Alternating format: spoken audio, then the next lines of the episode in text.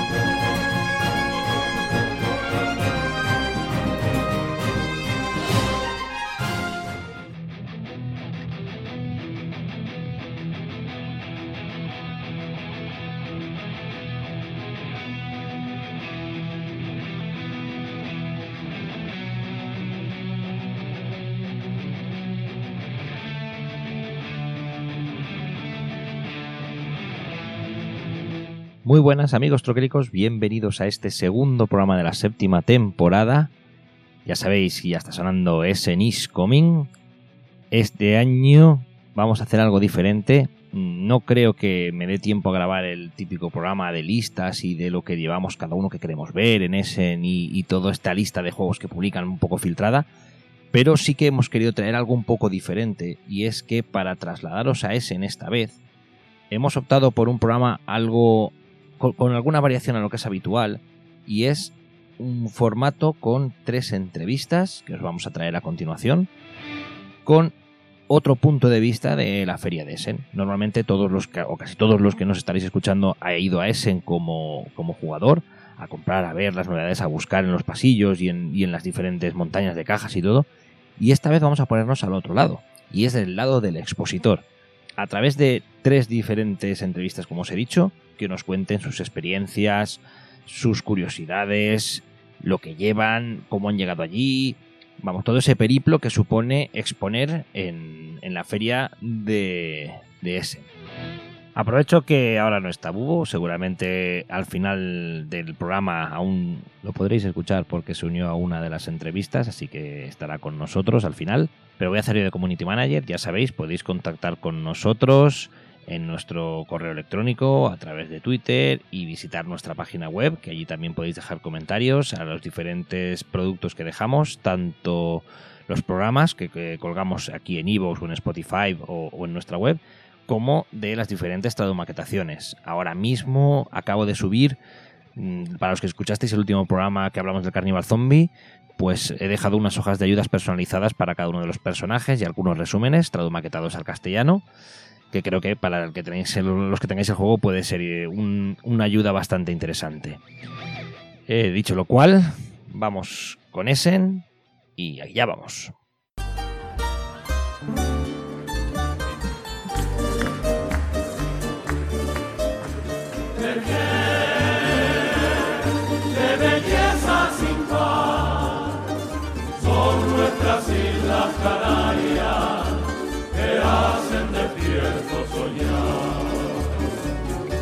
Estamos aquí con Lolo González de Red Mojo Games para hacer esta pequeña entrevista de Essen del programa especial que estamos preparando. Muy buenas, Lolo, gracias por pasarte por aquí.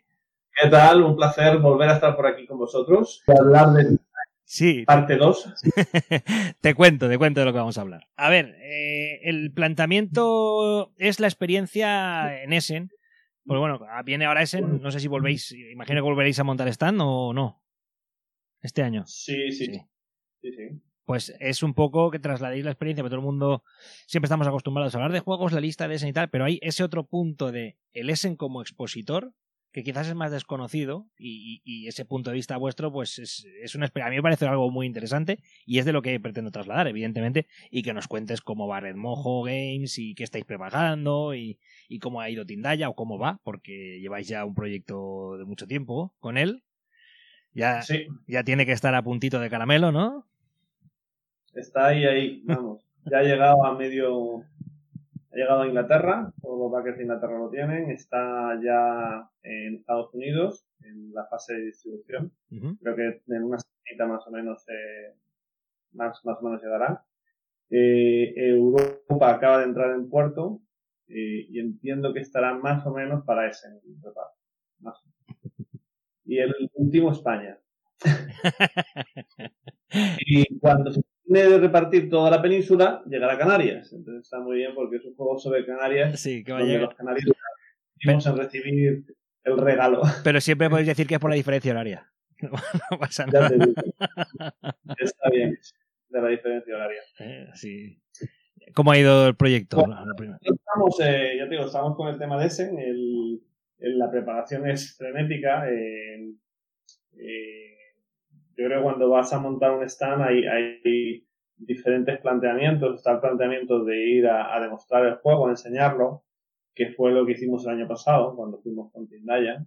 Y la idea era un poco que nos conocieran. Entonces lo importante era eh, hacer un esquema de partida eh, conciso, eh, donde pudiéramos mm, permitir a, la mayor cantidad de personas posible testear el juego. De hecho, el año pasado eh, jugaron durante los cuatro días 160 personas a, a Tindaya y eso nos ayudó muchísimo a, a- a calentar la campaña y a tener gente hablando del juego.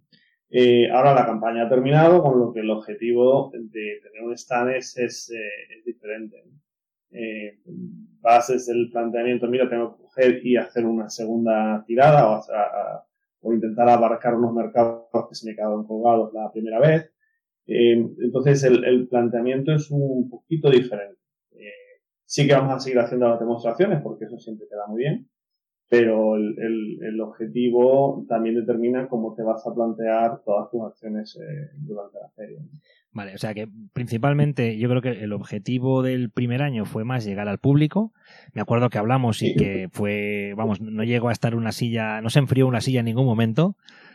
todo estaba todo todo bien caliente. Ya me acuerdo que me dijisteis que estabais, vamos, por encima de vuestras previsiones y lo, lo cual siempre es de agradecer, eh, ya, ya que porque entiendo que es una inversión tanto en tiempo como en dinero importante que nunca sabes cómo, cómo te puede salir y entiendo que ahora quizás eh, la idea es orientarlo más hacia el público profesional. Eh, sí, sí. De, hecho, lo que vamos a hacer es eh, intentar nosotros concentrarnos en el público profesional eh, y vamos a, pedir ayuda. Hemos contratado a un par de personas que, saben, eh, que son muy jugones y, y hablan alemán e inglés perfectamente y que van a ayudarnos para de alguna manera de liberarnos a nosotros de esa responsabilidad de ir enseñando el juego eh, para poder centrarnos en, en lo que es el, el, el dar continuidad al proyecto, es decir, no quedarnos en Tindaya, sino trabajar en las siguientes fases. Estamos preparando la formación, eh, que saldrá el año que viene. Eh, además tenemos eh, cinco posibles partners que quieren sacar también el juego y eso es eso hay que aprovechar Essen, que es donde donde vamos a vamos va toda la todo el mundo de todas las empresas internacionales que van a eh, o que tienen planteado hacer algo lo van a hacer eh, lo van a hacer ahora así que es el momento de estar ahí 100% con, con esa esa nueva actividad ¿no? Es en 2021 para vosotros fue estrenaros en una novedad. ¿Qué tal es abordar esta, es- esta este periplo? ¿Es complicado? Eh, ¿Es fácil o, te facilita mucho la labor? ¿O cómo está? ¿Cómo está aquello de decir, me, cojo mi proyecto bajo el brazo y, me, tiro al ruedo? ¿Qué tal es ese para eso? Eh, yo creo que ese es vital. es que no tienes que estar ahí. Si tienes un, tienes un proyecto, si lo tienes terminado y, si quieres dar salida a ese proyecto, tienes que estar en ese. Eh, yo creo que la última vez lo hablamos, uno de los grandes problemas del mercado español que está creciendo y, y- y es que simplemente los números no dan para sacar un, para sacar un Bitoku o un, o un Tindaya. Eh, Si nos centráramos exclusivamente en, en España, pues no sacaríamos este, ese tipo de juegos, porque no hay suficiente demanda. ¿no? Entonces, si quieres sacar un proyecto de esas características, tienes que contar 100% con la promoción exterior. Y eh, hay una serie de ferias internacionales, están las ferias en Estados Unidos, en Cincinnati, pero bueno, tenemos la más importante de juegos de mesa del mundo, que está en, en Alemania. ¿no? Eh, y eso es bastante más accesible. El, el año pasado yo creo que tuvimos muchísima suerte, eh, porque fue el año, el año del COVID, ¿no? Entonces, eh, notamos que al haber menos stands, el ambiente era un poquito más relajado. había muchísima actividad de gente jugando, pero había poco, bueno, menos negocio. Y eso también nos permitió dedicarnos bastante, con bastante mimo a cada persona que se acercó allí a interesarse por el proyecto. Pero este año es eh, frenético. Este, este año hay, eh, están los seis pabellones a tope. Es decir, no cabe un alfiler. Y, hay ocho, ¿no? Este, este, año hay ocho pabellones llenos. En, en, el plano creo que llega a haber hasta ocho. No sé si el 7 habrá alguna para demostraciones, pero este año llegan a estar ocho representados. Claro, pues, una sección eh, que creo que es una sección de prototipos o algo así. Pero bueno, el, el año pasado, por ejemplo, nosotros estábamos en el quinto pabellón y estaba, estaba medio estaba preparado de tal manera que no te dieras cuenta de que en la mitad del pabellón estaba... Sí, sí, me, me acuerdo, tenía unos parabanes y aquello...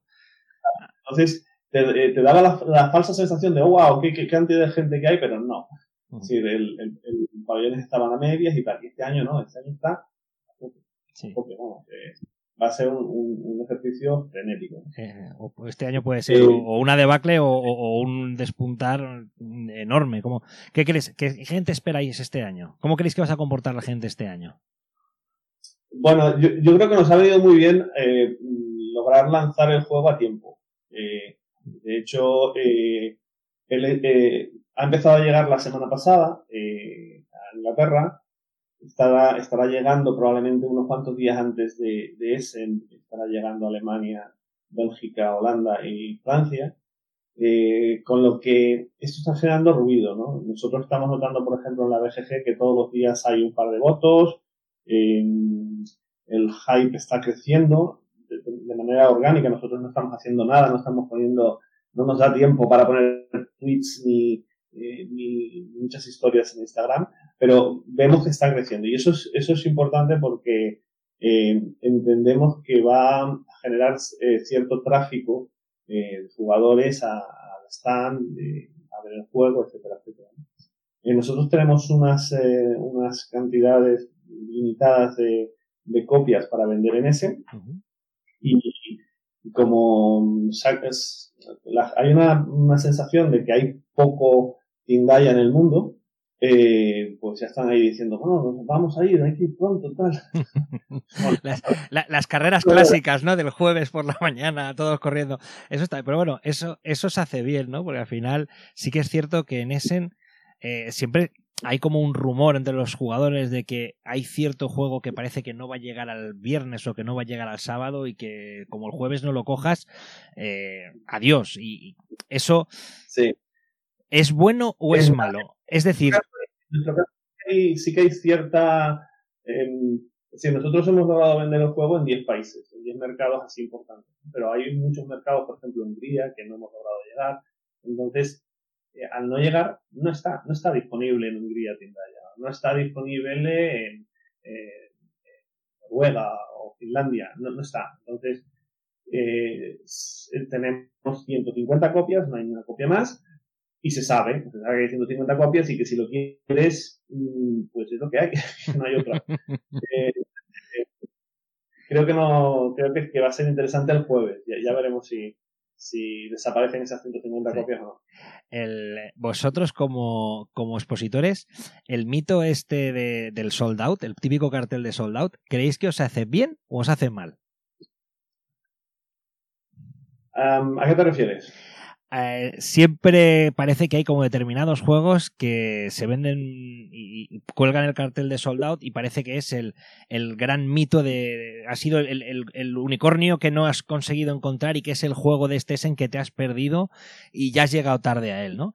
Hay, hay rumores por ahí, hay gente que, que tiene la teoría, pues eso, que simplemente es, es muy fácil crearte la publicidad gracias al cartel de sold, de sold out llevando 50 copias, por ejemplo, o realmente hay juegos que llevan una serie de copias y que se agotan, pero, pero se agotan porque al final todo el mundo lo ha reclamado. Y todo acaba con el mismo cartel, que es el de sold out, que es la única información que al final tiene determinados jugadores en la feria. Hay como un mito detrás de ese cartel.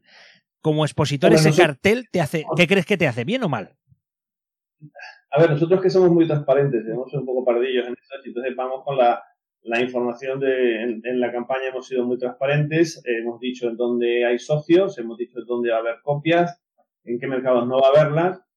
y también nos ha avisado que hemos impreso lo que hemos podido de más, pero no podemos, eh, eh, eh no somos de BIR, no podemos tirarnos a la piscina y, imprimir 5.000 tindallas. Entonces, eh, hemos sido muy cautos en, la, en la tirada porque no nos queremos, eh, no quiero empapelar mi casa con tindalla, ¿no? Aunque me gusta mucho. No me, no, me sale a eh, entonces, si hay un soldado, significa, vamos, que ha ido gustando y, y, y da pie a, una reimpresión. Yo prefiero reimprimir el año que viene si fuera necesario, también basándome en el feedback de la gente. Si a la gente le gusta el juego y tal, y pues, pues fenomenal, ¿no? Eh, creo que ese, eso, eso, está, eso está guay, ¿no? Hay muchas veces que yo he ido a Essen y dicen, vamos a repartir 50 copias todos, los días y cuando se acaben las 50 copias ya no, bueno, nosotros ya te digo, tenemos 150 copias. y si se acaban el jueves, pues han acabado, ¿no? Ya han acabado. A ver, yo tuve la ocasión de probar con, contigo el juego cuando todavía no, no, lo teníais producido. Yo lo disfruté, la partida la disfruté mucho. Además, es un juego muy interactivo. Nos, nos dimos leches bien dadas entre todos. Eh, cuando fuisteis a ese en el año pasado, ¿el juego ya estaba acabado? ¿O dio para aprovechar esos comentarios que podáis haber extraído de estas 160 personas que, que probaron el juego? ¿O a ese, o a ese hay que ir con algo acabado? si, si ya tienes un casi acabado? Nosotros estuvimos tocando el juego hasta el último día. Hasta el día que lanzamos la campaña, hasta ese día estuvimos tocando el juego. Eh, en, en, yo creo que siempre que haces pruebas ves cosas, ¿no? Eh, al final eran cambios estéticos muy pequeños, pero eran, eran cosas que había que tocar y testear, ¿no? Eh, creo que lo he comentado en alguna parte, pero no sé si, te lo comenté a ti, pero eh, nosotros en ese notamos que había eh, una confusión con, eh, con la acción de movimiento que nosotros representábamos con, con dos piececitos, uno al lado de otro, que es, es, el, es un, es un, es un, es, parte de la, de, los restos arqueológicos que hay en, en, en, Tindaya, ¿no? Que, van marcando el camino hacia, hacia el ascenso de la montaña. Y eran dos piezas, ¿no? Eh, sin embargo, en, en, el juego, la acción de movimiento implica tres pasos. Eh, y, y, nos encontramos en, en ese, la, la, la, gente dudando de, ¿por qué pones, por qué dos? ¿Por qué no tres? yo, yo quiero saber qué son tres pasos. Y gráficamente no me lo estoy diciendo, ¿no? Y, y bueno, pues al final si te encuentras a 160 personas que te dicen que eso gráficamente no funciona, pues es, tendrán razón. Y yo me, tengo que coger y bajar de, mi torre y decirme, oye, por mucho que quiera representar la cultura eh, guanche y, ser lo más fiel posible a, estos restos arqueológicos, si lo que necesita el juego son ponerle tres pieces en vez de dos, pues pondremos tres huellas. Entonces, em, eh, eso lo estuvimos haciendo hasta, hasta, hasta el día hicimos un cambio de, de un, de un MIPEL eh, completo, porque eh, nos dijeron en Alemania que el MIPEL del Nobles, dependiendo de la orientación en la que se viera, podía parecer un, un saludo nazi. Y, y, entonces, eh, cuando llegamos a España, empezamos a, a tunearlo un poquito y aclarar, para, para no dar eh, eh, posibilidad de duda. Eh, pero bueno, todo este tipo de cambios, si, si hacen que el producto se entienda mejor, eh, tenga una aceptación mayor, encantado de la vida. Eh, y durante la campaña han ido surgiendo eh, sugerencias, lo que pasa es que nosotros teníamos ya un juego cerrado y no íbamos a demorar eh, ni un día en la campaña por, por estas sugerencias. ¿no? Para nosotros lo, lo, importante era conseguir que el juego estuviera en el mercado antes de fin de año y de hecho lo vamos a entregar en septiembre octubre. eh, ese era nuestro objetivo porque es un poco lo que queremos transmitir, que es que Red Mojo es una editorial que eh, su compromiso es, eh, es entregar y entregar a tiempo y no tardar dos años en entregar un proyecto.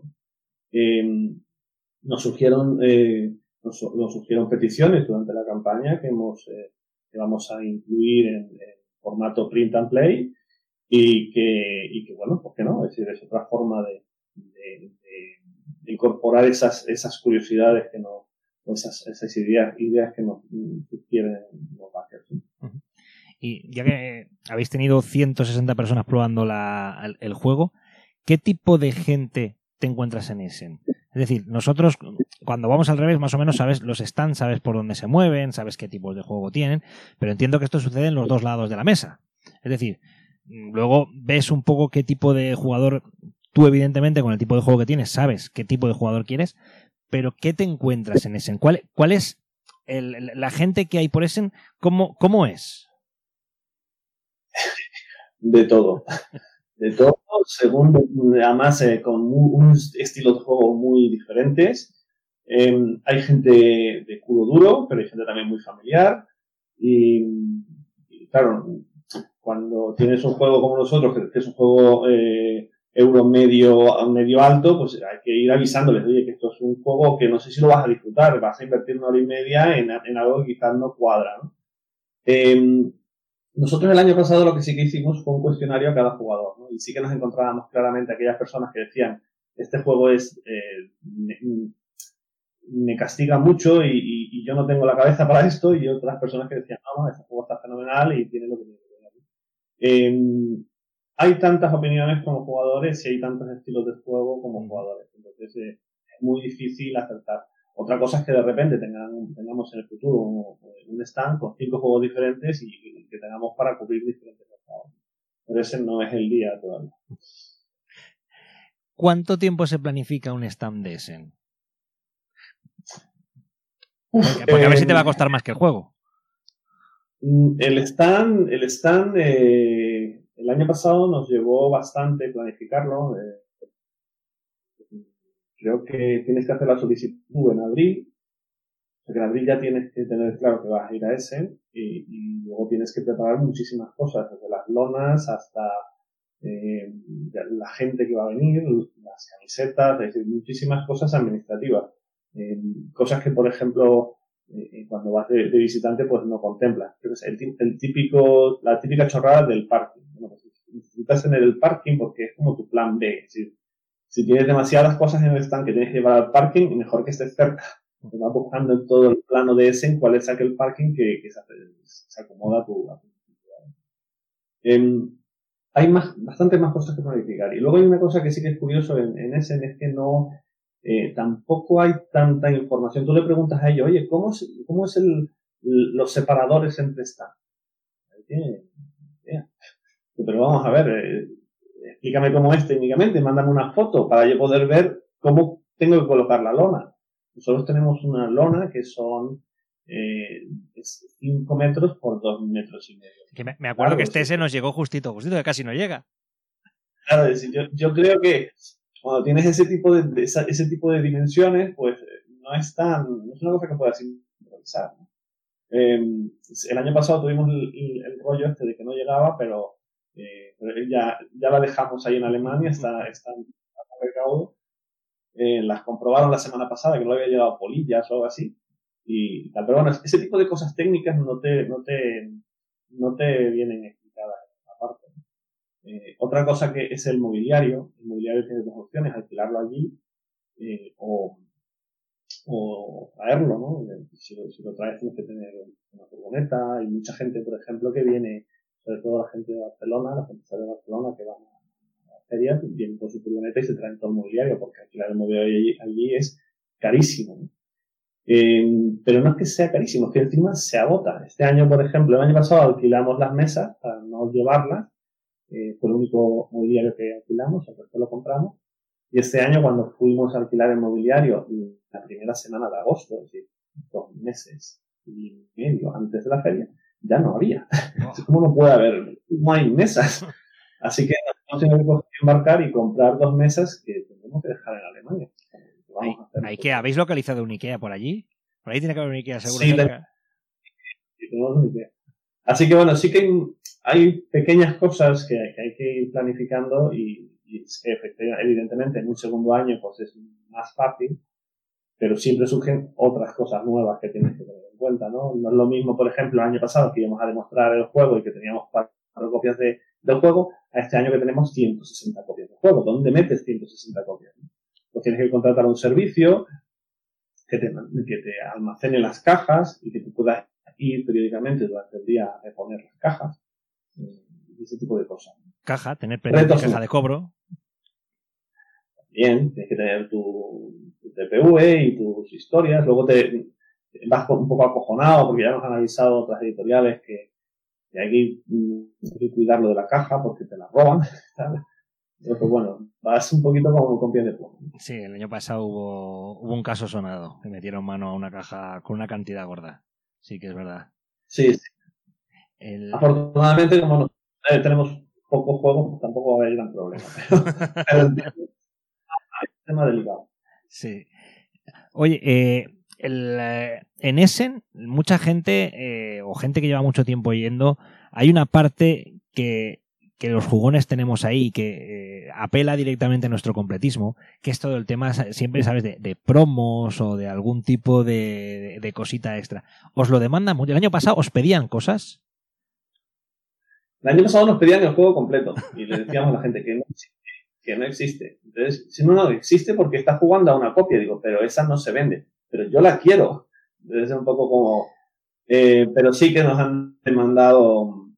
Sí que nos han, manda- han demandado promo. Y, y, eh, hemos, eh, hemos caído en la promo, pero...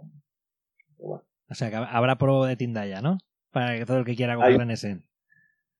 Hay una pequeña promo, sí. Sabes que hay un listado en BGG de, que cuelgan todos los años de promos y freebirds. El de Tindaya no lo he visto, ¿eh? por cierto. Lo digo para que, Pues para que os pongáis en la, en la cola y que todos que estén, que estén atentos porque eh, habrá, habrá promo. Eh, ¿qué, qué es el, el objetivo que, que buscáis este año? Ya es, evidentemente, ya tenéis juego. Es promocionar. Eh, en vuestra página web, si, si buscáis quiénes, quiénes sois vosotros, quién es Red Mojo, vuestra vocación es, evidentemente, llevar adelante vuestros juegos, pero también incluso contemplar la posibilidad de licenciar. Este año eh, se va a seguir centrando solo en Tindaya o ya va a haber una parte de a ver si capto algo. Eh, mm. Yo editoriales. Eh, no tiene que decir, eh, está, está, está maldito, está más que ocas. Hay, hay un montón de editoriales que, que van a captar eh, el producto y, y además lo hacen fenomenal, Ujú. hacen unas adaptaciones y no tienen, no tienen ningún interés eh, competir con eso, ¿no? Nosotros nos vemos más como creadores de contenido, ¿no? Como creadores de juegos. Eh, es muchísimo más interesante para mí como diseñador, pero además como, como me gusta trabajar con otros, con otros diseñadores, me- creo que nos entendemos bien, ¿no? Es decir, cuando yo hablo con un diseñador, pues ya, ya tenemos como ese mismo lenguaje porque ambos sabemos de qué estamos hablando, ¿no? Entonces, eh, sí que es- yo creo que esa es más nuestra vía. Sí que nos, se nos ha acercado mucha gente, eh, diseñadores de juegos, que, que están interesados porque les ha gustado como lo que hemos hecho con Zendaya, que se lo, lo saquemos adelante. Y tenemos un par de proyectos eh, que vamos a intentar sacar eh, en el futuro, pero eh, con tranquilidad. Es decir, yo no voy a sacar una mierda porque me cuesta muchísimo sacar una mierda y prefiero sacar algo que esté bien. Ujú. Eh, creo que no me lleve cuatro años como me llevó Tindaya, pero, pero sí que tenemos ahí una serie de proyectos. Es decir, nuestra, nuestra ilusión es seguir creando eh, juegos. O sea, básicamente preferís cap- captar el diseñador que el juego. Desde esa génesis, ¿no? Y Eh, participar un poco, aunque el juego, evidentemente, el niño de cada uno sigue siendo el niño de cada uno, pero bueno, a lo mejor podemos ayudar con algún vestidito. Sí, yo creo que, yo creo que, que lo hacen muy bien otros. Vamos, mm, vamos a centrarnos nosotros en crear contenido y además, eh, eh, si luego ese contenido lo hacemos de una forma atractiva que puede interesar a otros mercados, pues lo venderemos a otros mercados, ¿no? que es lo que nos ha pasado con, con Tindaya. Al final, Tindaya eh, se ha vendido en, en- eh, tenemos 10 partners, que la verdad que estoy muy agradecido a, todos ellos, trabajar con ellos ha sido un placer. Trabajar con Maldito ha sido un placer, con Cráneo es un, es un, ha sido espectacular. Y, y una vez que tienes esa relación, es, es, eh, eh, la, idea es seguir manteniendo esa relación y seguir, seguir sacando cosas que puedan interesar a, a estos socios y que pueda, eh, podamos tener un- el Team Afterlife, que es la expansión, y otra serie de títulos que puedan ser. A ver, todo el mundo aquí en España pues sabemos cómo trabajan las editoriales, que como has dicho tú, eh, pues está maldito, está más que oca, gente que licencia, pero ahora te, ya que estás tú en el otro lado, ¿qué tal es trabajar o qué tal son las editoriales de fuera que hacen esa licencia de juego español? ¿Qué, qué hay? ¿Es gente que simplemente quiere coger y traducir o, o todavía te quieren tocar algo del juego? Bueno, yo creo que eso depende de la editorial. Eh, a, mí, mm, eh, conmigo, con, con han sido muy respetuosos, nunca han intentado eh, cambiar el juego. han tenido dudas con reglas, las hemos revisado. creo inclusive que hemos, hemos cuando me, tuvimos comentarios de dos o tres partners que dijeron, oye, esto no lo acabo de entender muy bien, hemos simplificado algunas reglas eh, pero en ningún momento hubo una imposición de ellos de decir, oye, tienes que quitar esto o tienes que poner una cosa nueva. El juego está cerrado y, o te unes al barco o, no te unes, no hay, problema. Eh, también yo creo que ellos eh, todos han sido bastante conscientes de que eh, Indaya tiene un balance, es decir, está, está, muy balanceado y que tocar cualquier cosa puede romper ese balance, ese equilibrio. Y, no creo que se quieran arriesgar a romperlo. ¿no? Entonces sí, conmigo han sido todos muy respetuosos y, han trabajado muy bien. Y además las traducciones han sido eh, por lo general excelentes. Eh, vamos, eh, algunos, algunos han tardado más de un mes y medio en traducir el manual, pero porque no es una traducción, es quiero entenderlo bien. Esto que me estás diciendo, ¿cómo es esto que me estás diciendo? Porque si lo estás diciendo así, yo creo que para mi público lo voy a explicar de esta manera. Y te lo mandan y va a validarlo y, claro, tenemos un manual de 28 páginas. Eh, digo, los franceses tardaron ya, seis semanas. Y casi todos han tardado, han invertido tres, tres semanas, cinco semanas y tal. Que, bien. Y, luego la promoción que están haciendo todos es espectacular. Eh, el socio francés Fanforge lleva desde junio presentando el juego en todas las tiendas de, de Francia. Vamos, lo veo ahí en, Facebook y, y, veo que salgan el, el, el y me, me, me encanta. eh, lo mismo con los coreanos. Los coreanos empezaron, como reciben el juego mucho antes, empezaron en mayo.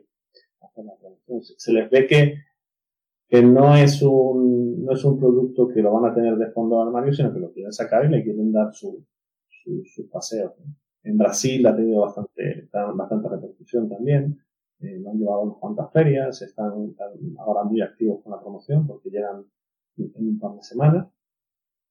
Todos, en general, eh, han colaborado mucho en, conseguir que el juego tenga, tenga presencia en sus mercados. Es parte de, parte de la, de, la, de la idea. Si tú tienes un socio para que haga lo que tú no puedes hacer. Yo no puedo promocionar en Francia, yo no puedo promocionar en Italia porque no conozco eh, para, eso, es un partner, ¿no? Que ellos conocen el mercado local y ese es su. Eh, ese nosotros en colaborar. El, otro día me, llamaba la gente de Cráneo que quería una, una caja 3D con un ángulo de no sé dónde. No, te preocupes que yo te hago la caja 3D. Para, ya, ni me digas para qué la quieres, yo te la hago. Que seguramente será para opción eh, promocional interesante. ¿Crees que bueno, al final esto, mm, por supuesto hay una parte de juego, pero entiendo que como canario aquí hay una parte de corazoncito y de, y de querer un poco exponer esa, esa cultura propia y esa identidad de hacia afuera. ¿Crees que ese, eh, ese juego en, el, en el extranjero lo entienden más allá de que evidentemente no deja de ser un juego y son mecánicas, pero ¿crees que hay llega esa sensibilidad de, de lo que están jugando? Yo creo que sí, curiosamente. ¿eh? Eh, eh, a mí me hizo gracia hace unos meses cuando, cuando empezaron los coreanos a hacer la promoción y se lo mandaron a una serie de youtubers y le mandaron los, mandaron los vínculos y tal, y es muy gracioso. Y empezaban su presentación con un mapa de Canarias, luego hacían un zoom out y, se veía Canarias y Europa y, tal, y, se lo curraban, es decir, que no tienes por qué hacerlo, pero no, no, querían decir, oye, es que esto está aquí, y esto tiene su, su, su origen y su cultura. Eh, yo creo que también eso es una de las eh, cosas que, más ha gustado, ¿no? El, hecho de que el juego esté basado en, una cultura desaparecida, pero una cultura bien ¿no? Eh, es lo que es, lo, que, más han apreciado, ¿no? Que no es un, juego, otro juego de, de los egipcios o los aztecas. el renacimiento, del renacimiento, tenéis que haber hecho el renacimiento, que es lo clásico. Eh, pues, oye, eh, no sé, Lolo, muchas gracias, la verdad, por, por pasarte. Eh, yo lamentablemente no podré verte este año en ese, no puedo ir por, por, cuestiones de trabajo. El cambio de fecha. Oye, el cambio de fecha, ¿qué, ¿qué, os han dicho? ¿Qué os ha parecido? Porque todo el mundo mentalmente lo teníamos establecido para finales de septiembre, de octubre, perdón, y lo han movido. No sé si esto ha trastocado mucho los planes o a qué se debe o si os han explicado algo. No han explicado nada y es, eh, curioso, pero hay, tiene muchísimas implicaciones una semana de, en estas épocas, eh, sobre todo en aspectos de producción. Un, una semana en. Es que son 15 días. de ¿eh? producción. Son 15 días habitualmente. Suelen ser veintitantos. Es brutal, ¿eh? Es brutal.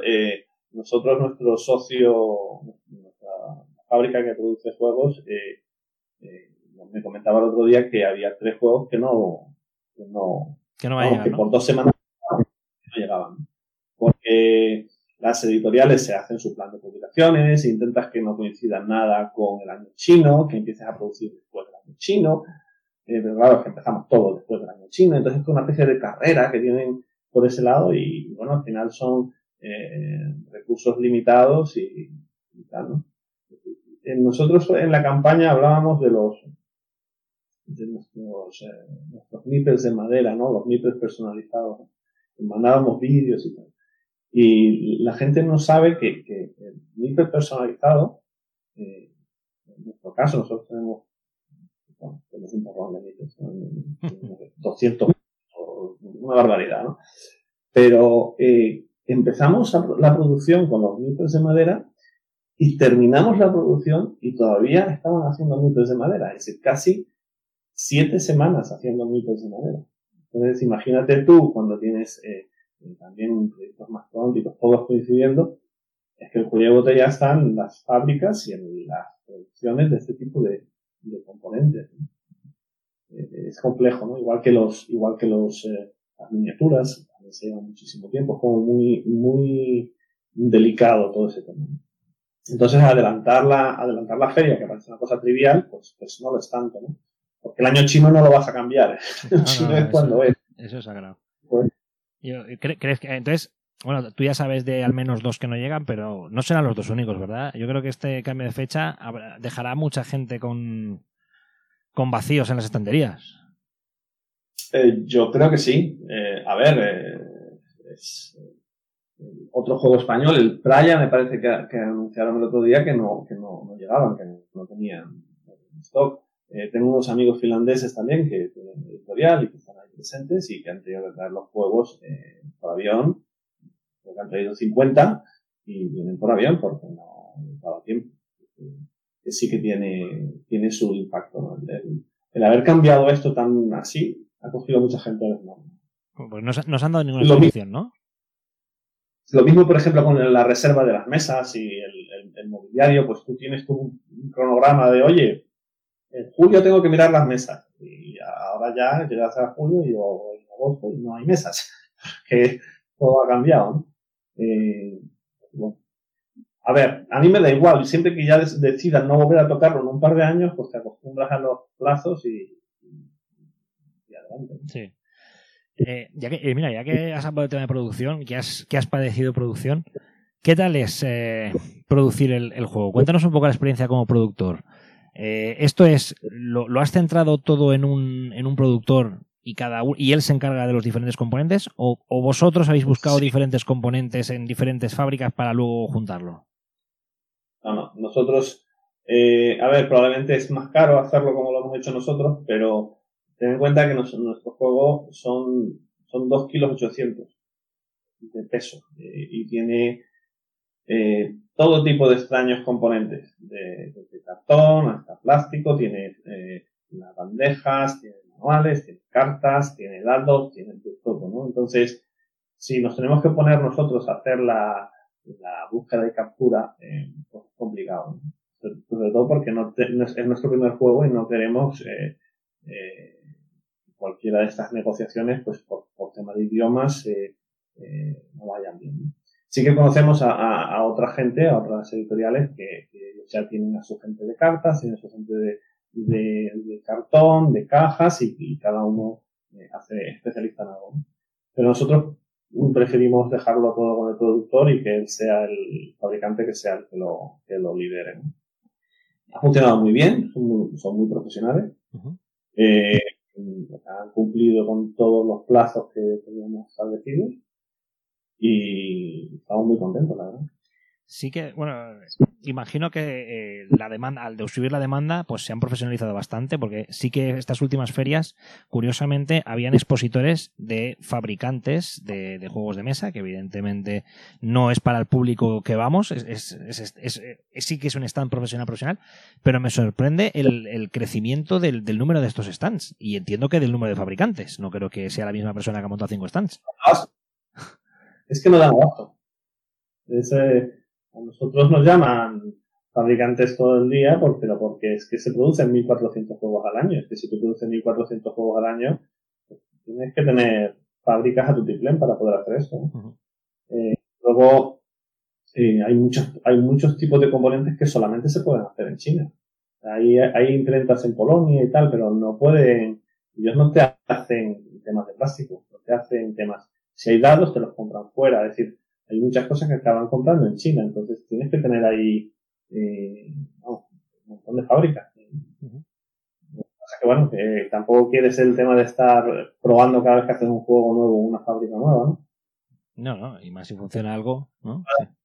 Es complicada, pero vamos, nosotros estamos muy contentos. Y luego ten en cuenta que nosotros empezamos a producir el juego justo cuando eh, en Shanghái estaban en, en lockdown, y tuvieron, tuvieron, el COVID, estuvieron dos meses y pico en, encerrado y trabajar, eh, ellos nunca habían estado encerrados, nosotros sí, ya teníamos experiencia en eso de estar encerrados en casa, pero ellos no. Y, y la verdad que, bueno, se pusieron las pilas, yo hablaba con el project manager, él, pues a sus 12 de la noche, y me decían, que acabo de acostar a los niños. Muy bien, ahora vamos a ponernos a hablar de Tindaya, no de niños, ni de pañales. Eh, pero a pesar de las circunstancias, eh, todo el mundo funcionó perfectamente. Es, eh, bueno, muy bien, muy bien. ¿Habéis el tenido... proceso de proceso largo es un digo, nosotros empezamos con la producción a dos semanas de terminar la campaña y terminamos el juego eh, a finales de, de mayo. ¿no? Y, y eso es complejo, ¿no? Es, es, muchas piezas moviéndose y hay que tener muchas reuniones y mucho seguimiento. ¿no? Uh -huh. Y luego en nuestro caso particular, eh, además de tener un juego complejo, al tener muchísimos socios, teníamos, eh, creo que eran 13, versi 13 versiones diferentes de la Deluxe y luego las versiones de los socios, 10 versiones de los socios. Tenemos 23 diferentes versiones del juego. Entonces, eh, la, la, coordinación del montaje eh, es también muy, muy delicada. Eh, te van mandando vídeos para que, no, vamos a hacerla, vamos a hacer la versión coreana y te mandan un vídeo del coreano y tal. Y, y, y, hay que estar muy encima. Es que no es una cosa que puedas eh, desentenderte porque si no va a haber error. 1853 mecenas. ¿Cuántas copias habéis impreso? Eh, a ver, nosotros hemos impreso, creo que fueron 14.000 copias. Muy bien. Muy bien. Tindaya por todo el mundo. Muy bien, muy bien. Contando todos los idiomas, ¿no? ¿Eh? Contando todos los sí, idiomas. Sí, ¿Ves? Y, y mil, 1800, claro, yo decía, la cuenta rápida es 1853 más las 150 copias de Essen son 2000 copias. Sí. Pues Lolo, eh, muchas gracias. Que, que, os vaya todo muy bien en Essen. Yo creo que producto tenéis, así que solamente es aquello de que el tiempo acompañe, ¿no? Porque. Date con...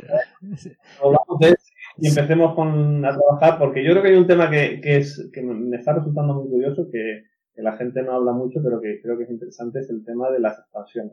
Como llevo seis meses preparando la expansión de Tindaya, uh -huh. eh, hay mucha tela, ¿eh? Hacer una expansión es muy complicado.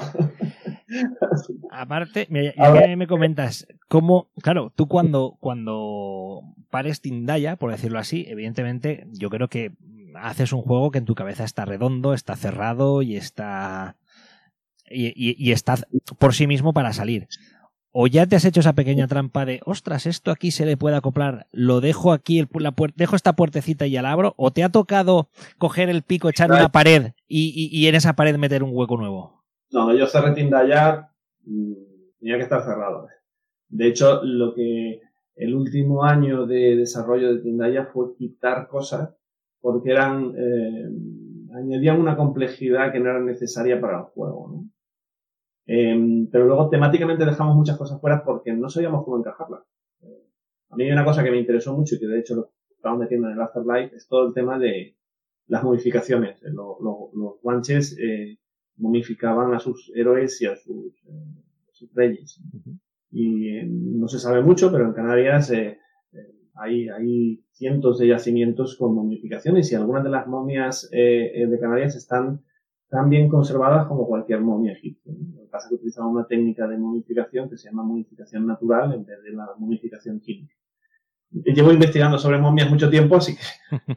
pero bueno, el- en, en su momento sí que sabía todo esto, pero no, no había encontrado la forma de integrarlo y entonces, mira, vamos a quitar todo esto que parece que puede ser una, eh, puede ser un camino sin salida y que va a retrasarme aún más en lo que es el, el- el proyecto tal cual está.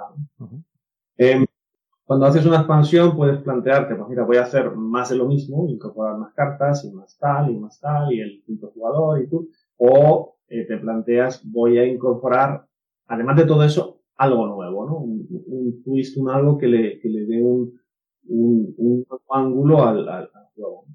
Y importante que nunca rompa el, el core de lo que ya tienes. Es Ujú. decir, el sigue funcionando, le metes esto y, y, y asegurarte de que no se rompa es complejo.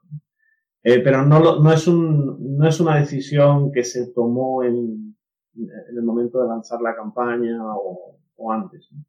Eh, es algo que ha ido, que teníamos por ahí, que una vez que ha terminado la campaña, que, oye, ¿y si hacemos algo? ¿De qué lo haríamos? Y a mí rápidamente las momias. Tenemos que meter las momias porque es una cultura que quiero, que creo que puede tener chicha. ¿no? Lo, tenía- lo tenías ahí pendiente. Eso, tenía que salir. Claro que no, no lo tenía desarrollado, ¿no? Es como, eh, hay mucha gente durante la campaña que nos decía, ¿por qué habéis hecho juego cooperativo y competitivo? ¿No hubiera sido mejor separarlos? No, pues voy a- no voy a separar el juego eh, cuando realmente la diferencia entre el cooperativo y el competitivo son 50 cartas. No me compensa. Quiero que esté todo y que si tú eres jugador cooperativo, pues juegas cooperativo y si eres jugador competitivo, pues juegas competitivo sin llamada de las dos maneras, pues ya está, no voy a separarlo. Pero sí que la gente decía, oye, pues podías haberlo separado para que fuera más ligero. No. Juega otro. Si quieres algo, algo ligero, juega otro. Eh, claro, el, el trabajo es, el trabajo de sacar proyectos tan sumamente largo y, y hay tantísimas gentes involucradas, eh, en, en este caso, que intentar partir el juego en dos solamente por, por tema estético, cosmético, de marketing o de lo que sea, pues no nos, no nos iba. Salió el juego como tenía que salir. No nos dejamos ahí un, conejo en la chistera para luego sacar la expansión. Ahora la expansión hay que empezar de cero. Pero bueno, tenemos ahí eh, en Tindaya en el punto de Eh, yo creo que va a ser un Essen curioso este año. No sé. Yo llevo unos cuantos Essen y, y sabes que siempre un poco tenía cierta tendencia de crecer. Pero yo creo que este mm, no sé sinceramente qué, qué esperar. No sé si va a ser. Ha habido años de casi 90.000 personas y otros de 50.000. No sé si este será de 100 o de, o de 20. Mm, Yo creo que la gente tiene muchas ganas. La gente tiene muchas ganas. Y, y hay muchísima presencia, muchísimos títulos este año en el hotne- la lista hotness de títulos. eh, no sé si están ya en mil, mientras que el año pasado eran 500. Es decir, se nota que hay una, un- una oferta espectacular con títulos muy potentes y la gente tiene curiosidad en ver esa novedad, eh, ir allí, tocarlo. Este año va a ir, van a ir muchos más diseñadores, ilustradores, eh, y, bueno, es parte del, del volver a reencontrarnos, ¿no? Yo creo que eso está, va a estar muy bien. Espero. Ya Pues Lolo, oye, gracias y que nada, espero que Tindaya sea todo un volcán en Essen y, y estéis ahí en esa, en esa lista de, la, de, de los juegos que se hablan. Vale, fenomenal. Pues nada, muchas gracias. Un placer hablar contigo y ya hablamos en otro momento. Muy bien, gracias, Lolo. Hola, me llamo Íñigo Montoya. Yo soy tu padre. Prepárate a morir. ¿Está de cachondea? No debéis cruzar los rayos. Elegí un mal día para dejar de oler pegamento. Dar cera, pulir cera. Más datos, más datos. ¡El Lot quiere a Goldie! Ya estoy viejo para esto. Yo he visto cosas que vosotros no creeríais. Y aquí está Johnny. Aléjate de ella, puerca. Soy el más grande guerrero de todos los tiempos. Debería estar en un museo. ¡Wow, qué fuerte! Ahora mis cojones contra los vuestros. Yupikai hijo de puta. Sucedió en VHS, el podcast que no tienes que rebobinar antes de devolverlo.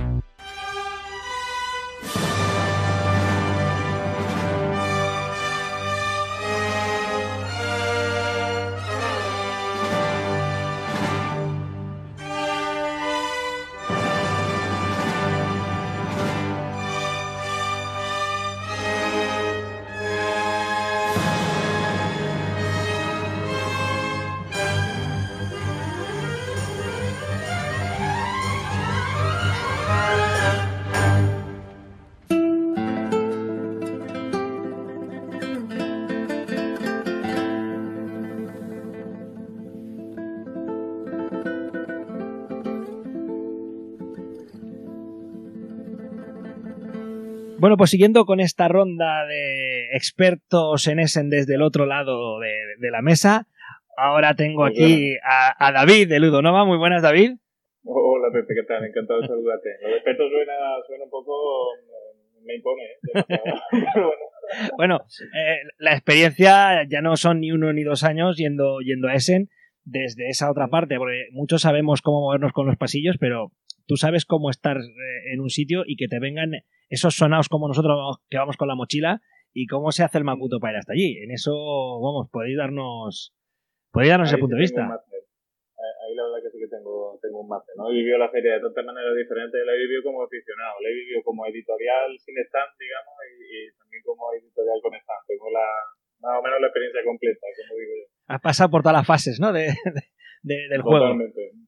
Te has, te has pasado el juego por completo ya casi. te Estás en, en el monstruo Ya final. no, la verdad que he hecho, he hecho de menos un poco la, la primera, ¿eh? también te lo digo, pero bueno, luego ya se vive de otra manera, ¿no? Y bueno, también obviamente tiene sus cosas buenas, ¿no? Pero echa un poco de menos el tema de, del paseo perpetuo por los pasillos, de, de preocupado de todo y aquí a mirar esta cosa, la otra.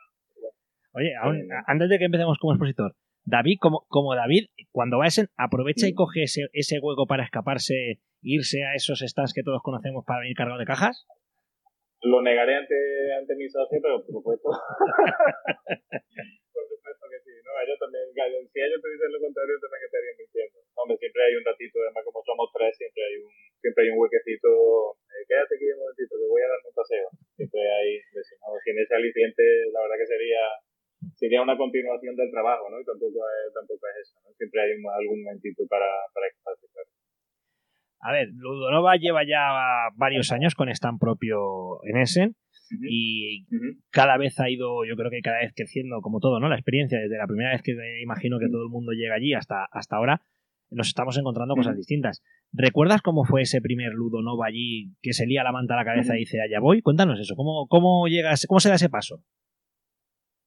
Pues la verdad que, que fue bastante emocionante, ¿no? La, primera vez que fuimos a bueno, cambia tanto la, la película de, de cómo estamos ahora, más que nada, no tanto porque el sitio fuera, sea ahora más grande, no, no se trata, no es, no es tanto de eso, sino como las sensaciones, ¿no? De decir, bueno, ir por primera vez como expositor con un juego que no sabe cómo va a funcionar.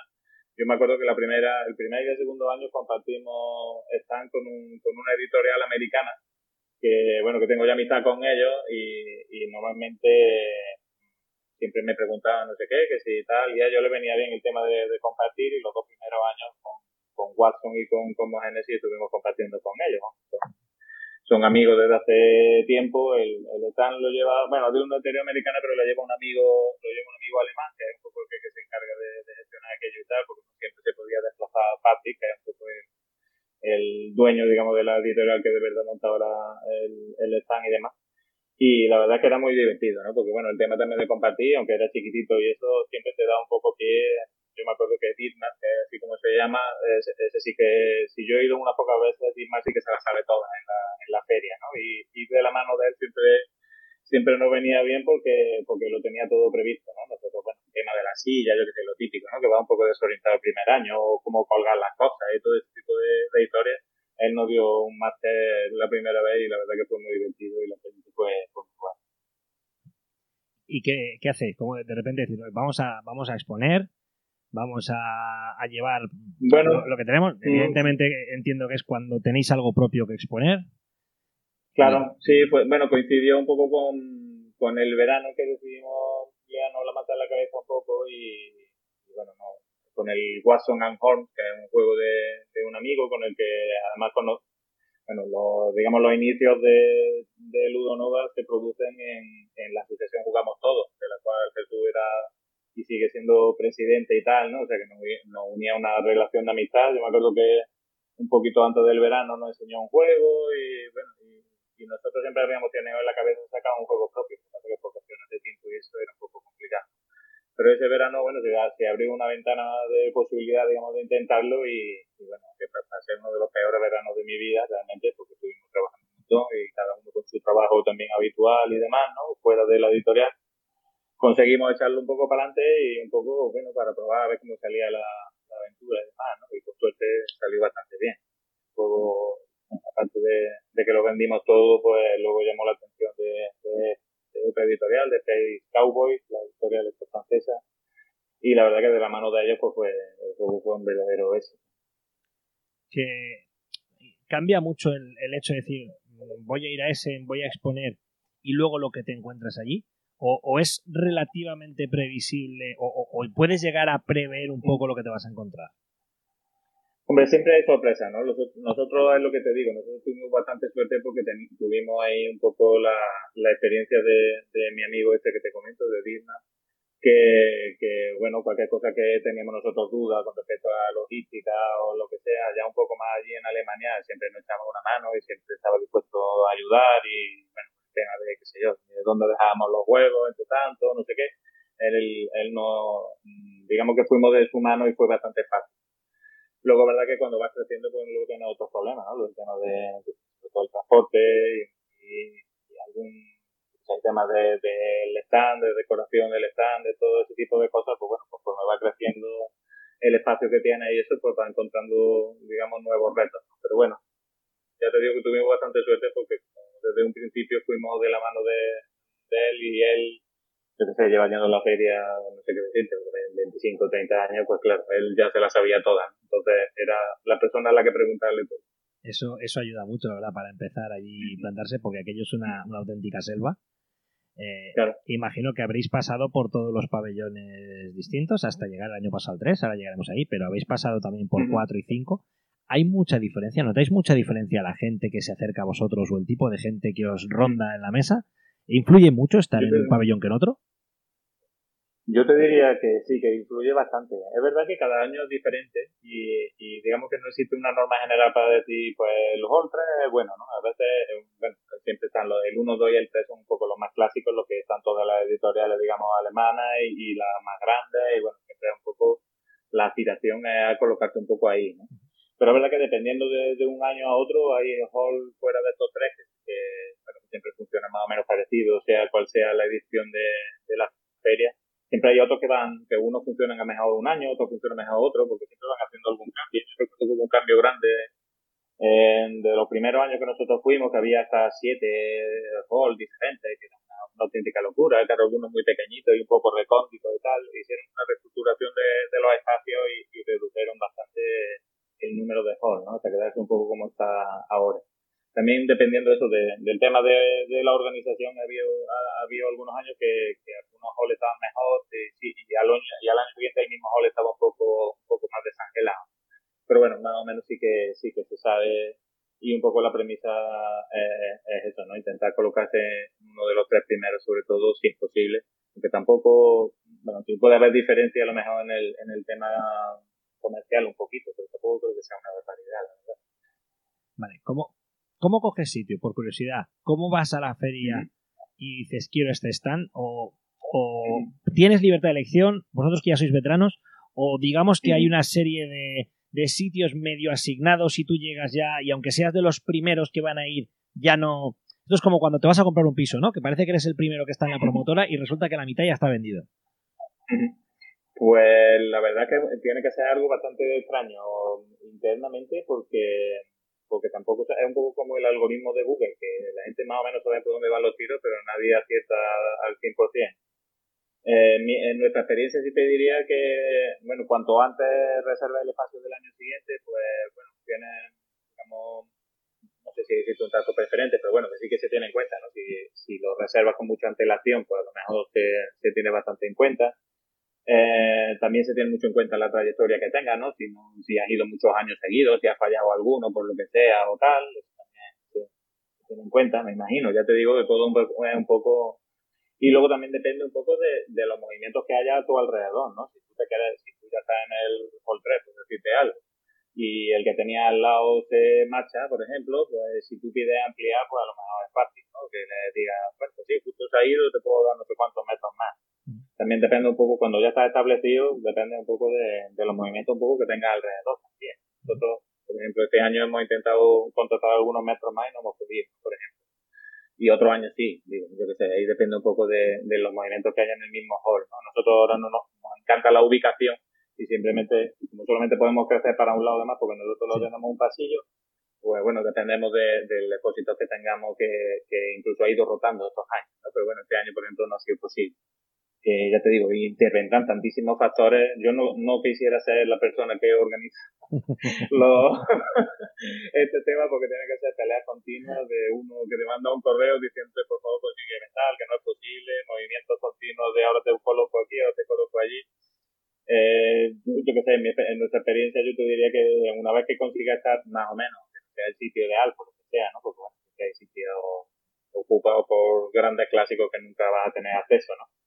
Pero si ya estás en un sitio que medio te gusta, lo tuyo es mantenerlo, reservarlo lo antes posible si se puede y bueno, si lo quieres ampliar, pues decirlo lo antes posible. ¿no? Eso es un poco la, la, la premisa. Y luego ya te digo, depende de, dependerá de tantísimos factores, todo lo que te digo, el que tenga al, al lado y todo eso, que eso ya, lo sé, lo gestionará la, internamente de la manera que sea, pero tiene que ser bastante complicado. No me encantaría estáis, estáis en el mismo sitio, ¿no? Que el año pasado, por lo que hemos visto. Esta vez hemos repetido exactamente lo que siempre, bueno, no ha cambiado el stand bastante, eso sí, pero bueno, el, espacio es exactamente el mismo, la ubicación la misma, incluso la combinación. Es, es, es, pues, es, un sitio muy chulo ahí en el pabellón 3, en un lateral, en la esquina abierta, tiene, tiene un sitio mm. chulo. Me comentas que has cambiado el, el, stand. Iba a preguntarte, cuando planteáis hacer un stand, cuéntame ese, ese, ese proceso. Ahora vamos a, vamos a ir a Essen. Eh, el año pasado sí que claramente primaba el montar mesas allí para poder probar los juegos. Ibais, ibais con Shinkansen y, y el, el, asedio de Runedar. Habían como tres, habían como tres mesas o cuatro por juego, me acuerdo. Y, y luego aparte de mostrador este año cuando decidís eh, plantear el stand. Cuéntame ese proceso, ¿cómo, cómo es? ¿Cómo os tiráis a, a diseñar ese stand? Bueno, pues yo creo que hay un poco de, como dos grandes formas de enfocarlo. La primera es valerte un poco de los, de, de, los servicios, digamos, que te proporciona la propia feria en cuanto a alquiler de, qué sé yo, separadores, de puertas, de todo eso. Valerte un poco de lo que te ofrecen ellos y, bueno, intentar apañarte un poco con lo que ofrecen. Los paneles estos básicos, no sé qué, pues, bueno, tú obviamente pagas por el número de paneles que uses, dependiendo de, de los metros y historias, ¿no? Bueno, eso va sumando, siempre sumando y, y, ya está, ¿no? Y tú le dices, bueno, pues yo quiero partir esto, que tenga una oficina con una puerta, un almacén con tal, no sé cuánto, te hacen la cuenta y se acabó, ¿no? Eso es un poco lo, una, digamos, forma de enfocarlo y la otra es llevar un stand, digamos, personalizado, ¿no? Por decirlo de alguna manera, no valerte de, de esos servicios, digamos, de alquiler, que es una feria para facilitarte un poco la, la vida, y montar, digamos, tú con una empresa externa que no tenga nada que ver con, con los gestores de la feria un stand que, aprovechando como que era el décimo aniversario, hemos cambiado la imagen y todo eso, pues bueno, este año hemos decidido optar un poco por esta, por esta opción, hemos hecho un stand un poco más personalizado con una empresa de allí de, de Alemania y bueno, en esta ocasión pues bueno, nosotros al final el stand no lo ponen y no lo quitan, que también tiene esa, esa facilidad, digamos, ¿no? Lo, no lo dejaba, esa empresa no lo dejaba guardado por allí en un almacén en Alemania y el año que viene eh, se repite el proceso y ya está. Y como vale, digamos, de un año para otro, pues bueno, es, en lugar de alquilarlo, pues bueno, que sea de tu propiedad, digamos, ¿no? Y, y lo vas usando cuando, cuando tú quieras. La empresa también la- te da la posibilidad de llevarlo a donde tú quieras. Eh, que si tienes autoferia en otro sitio lo que sea, pues obviamente te, te manda los calés y te lo monta allí, te manda a alguien para que lo monte todo el tema y bueno, tiene esa facilidad. Digamos que esa es un poco la, la mejora, digamos, que hemos incorporado este año, un poco. La, la idea sigue primando, entiendo, mesas, ¿no? Todas las que os quepan. Pues es un auténtico juego de Tetris en sí mismo. Bueno, bueno, nosotros intentamos, bueno, sí, lo, esta- lo del año pasado pues, con el tema del COVID fue un poco complicado porque te obligaban a tener una separación entre la mesa, la mesa un poco determinada y, y todo eso. Este año creo que no hay ninguna restricción al, al respecto de eso. Pero mm, sí intentamos, hombre, intentamos poner las mesas, pero también intentamos que el jugador esté, esté cómodo. También sabes que mm, el tema de los explicadores es algo fundamental allí, ¿no? Y, y nosotros ponemos un explicador por cada mesa. ¿no? No, no siempre es así, a nosotros nos gusta dar, entre comillas, un buen, un buen servicio, ¿no? Que el que se siente siempre tenga un explicador para él, que no tenga que esperar a que termine la aplicación en otro sitio, no sé cuánto. Claro, eso también limita un poco lo que te puede permitir en cuanto a, a mesas. Porque obviamente, cuantas más mesas, más, más explicadores tienes que contratar y todo eso, ¿no? Nosotros, no- vamos, obviamente primamos el que el juego se pueda, los juegos se puedan jugar allí continuamente y todo eso, pero mm, tampoco llenamos el espacio a tope simplemente para que haya todas las mesas posibles. Intentamos llegar un poco una solución entre la- de compromiso, digamos, entre las dos cosas, ¿no? Entre que la gente esté a gusto, que se pueda mover por el stand tranquilamente y todo eso, y que no esté ahí apretado con el, con el otro, con el, con el codo en, el, en la cabeza de, del de atrás, no sé qué. Y sobre todo lo de lo que te explico de, los de los explicadores, ¿no? Que para nosotros sí es importante que, la gente no esté allí eh, mirando el techo mientras espera. ¿eh? Sí que es importante. Vale, pues mira, por curiosidad, en el, en el tema de explicadores, entiendo que buscáis gente de allí de Alemania que hable alemán, obviamente, a ser posible inglés, naturalmente, pero que, ¿cómo conseguís filtrar? Porque yo creo que una parte importante, más que conocer el idioma, es que conozcan el tema de juegos, no el juego en sí, sino que sean gente con... ¿Cómo conseguís filtrar eso? ¿O cómo... eh, hay hay un Bueno. tipo de anuncio que dices, oye, necesito jugones que hablen idiomas. Por suerte, la, propia organización de la feria te, te facilita un montón eso, porque tiene una especie de tablón de anuncios que te facilita un poco la búsqueda de, eso, ¿no? Sobre todo las editoriales que somos de, fuera de Alemania, eh, para nosotros es un salvavidas, ¿no? Porque, bueno, ellos se encargan de publicitar el, eh, digamos, el, puesto de, explicador y tal, y en su página, todo, todo, yo creo que la gente está bastante acostumbrada, la gente que quiere trabajar en la feria está bastante acostumbrada al sistema y a mirar eso de vez en cuando para ver si ha salido alguna oferta que le, que le guste y tal, de, de algo que le llame la atención. Y en ese sentido nosotros nos ha facilitado un montón la vida, ¿no? Aparte de eso, pues, bueno, nosotros, digamos que la mitad son, este año la mitad son explicadores nuevos y la mitad vienen ya de otros años de, de trabajar con nosotros y el, el amigo que te comentaba antes que nos facilitó un poco la vida los, en los dos primeros años, ahora explica para nosotros, que, que, ahora se ha cerrado se ha cerrado un poco el círculo, ¿no? Y luego, bueno, de alguna amistad que tiene él, que él tiene un club allí en Alemania, pues siempre, bueno, se va corriendo un poco la voz y la verdad que entre eso y, y lo fácil que te lo pone la feria con el tema del tablón de anuncios que te digo, normalmente no, no cuesta demasiado encontrar gente en, en bastante, digamos, bueno, lo primero motivada, ¿no? Porque si te, tú te metes en un tablón de anuncios de una feria de juegos es porque te gustan los juegos. ¿no? Tú- Hombre, habrá gente para todo, ¿no? Pero bueno, que en principio, en principio le tiene que, ya sabes que un poco que le gusta el tema. Y bueno, nosotros intentamos mandar los juegos con bastante antelación también a los explicadores para que se vayan preparando ellos por su cuenta y demás, y luego allí quedamos un día o dos antes para, bueno, para la última vistazo de reglas, no sé qué, para que expliquen los juegos como nosotros nos gusta que lo expliquen y tal. Pero bueno, yo te digo que, bueno, ese proceso es casi de lo, de lo más sencillo. Sí, es de lo más sencillo, pero me parece que es algo que se olvida mucho, ¿eh? porque yo he sufrido explicaciones verdaderamente aterradoras allí que, que te pueden te pueden hundir un juego, ¿eh? Ujú, Sí, sí, totalmente. Estoy completamente de acuerdo contigo en eso, por eso intentamos cuidarlo lo, lo máximo posible. ¿no? Yo El tema de, Recuerdo de tener gente de confianza también es buenísimo. ¿eh? yo recuerdo especialmente fíjate un juego que nadie va a poner en duda, como es el Kingdom Builder. Nadie va a poner en duda que ese juego es, es, eh, por lo menos que, que está bien parido y aquello, la explicación que nos dieron, mirábamos el juego y, y- y dices, "No, lo que me han explicado, lo que tengo que hacer y lo que tengo delante no, no se parecen nada. Y, y eso, pues entiendo que no. Eh, oye, vosotros que, Bueno. que vais a la feria con, con producto propio, principalmente, además es producto nacional, es, es- es juegos diseñados en, en España. Sabes que ahora parece que hay una corriente como que se está empezando a crear la, la- esa escuela española, por decirlo así. No sé si es real o no es real, pero bueno, más allá de eso, la gente de fuera que cuando se sienta a jugar a vuestros juegos, ¿le ve alguna diferencia? ¿Nota algo cultural en, en- ya en el juego en sí? ¿O simplemente ves que es como un juego más que entra perfectamente, lo asumen perfectamente y no, no hay nada? Yo, yo si te soy sincero, creo que, que obviamente valoran el, el autor, si es alguien que, que tenga yo que una trayectoria reconocida o lo que sea, o venga de un gran éxito o tal, ¿no? pero obviamente es un factor bueno que la gente va buscando, ¿no? Pero, pero eso es más para, digamos, los que están muy metidos en el, en el, en el mundillo, ¿no? Luego hay un montón de gente en la feria que no está tan metida y simplemente algo le llama la atención eh, por lo que sea, o detectan un poco que puede ser su tipo de juego, o lo típico también que se quedan al lado del explicador y se quedan ahí poniendo la oreja a ver si es algo que le pueda encajar en su gusto o lo que sea. Eh, bueno, es un factor importante, pero lo del tema del autor, ¿no? Otros años, pues un juego de Reina Inicia, pues sí, sabe que alguien se ha sentado allí porque es juego de Reina, ¿no? Lo primero, ¿no? Y luego ya pues le gustará, no le gustará.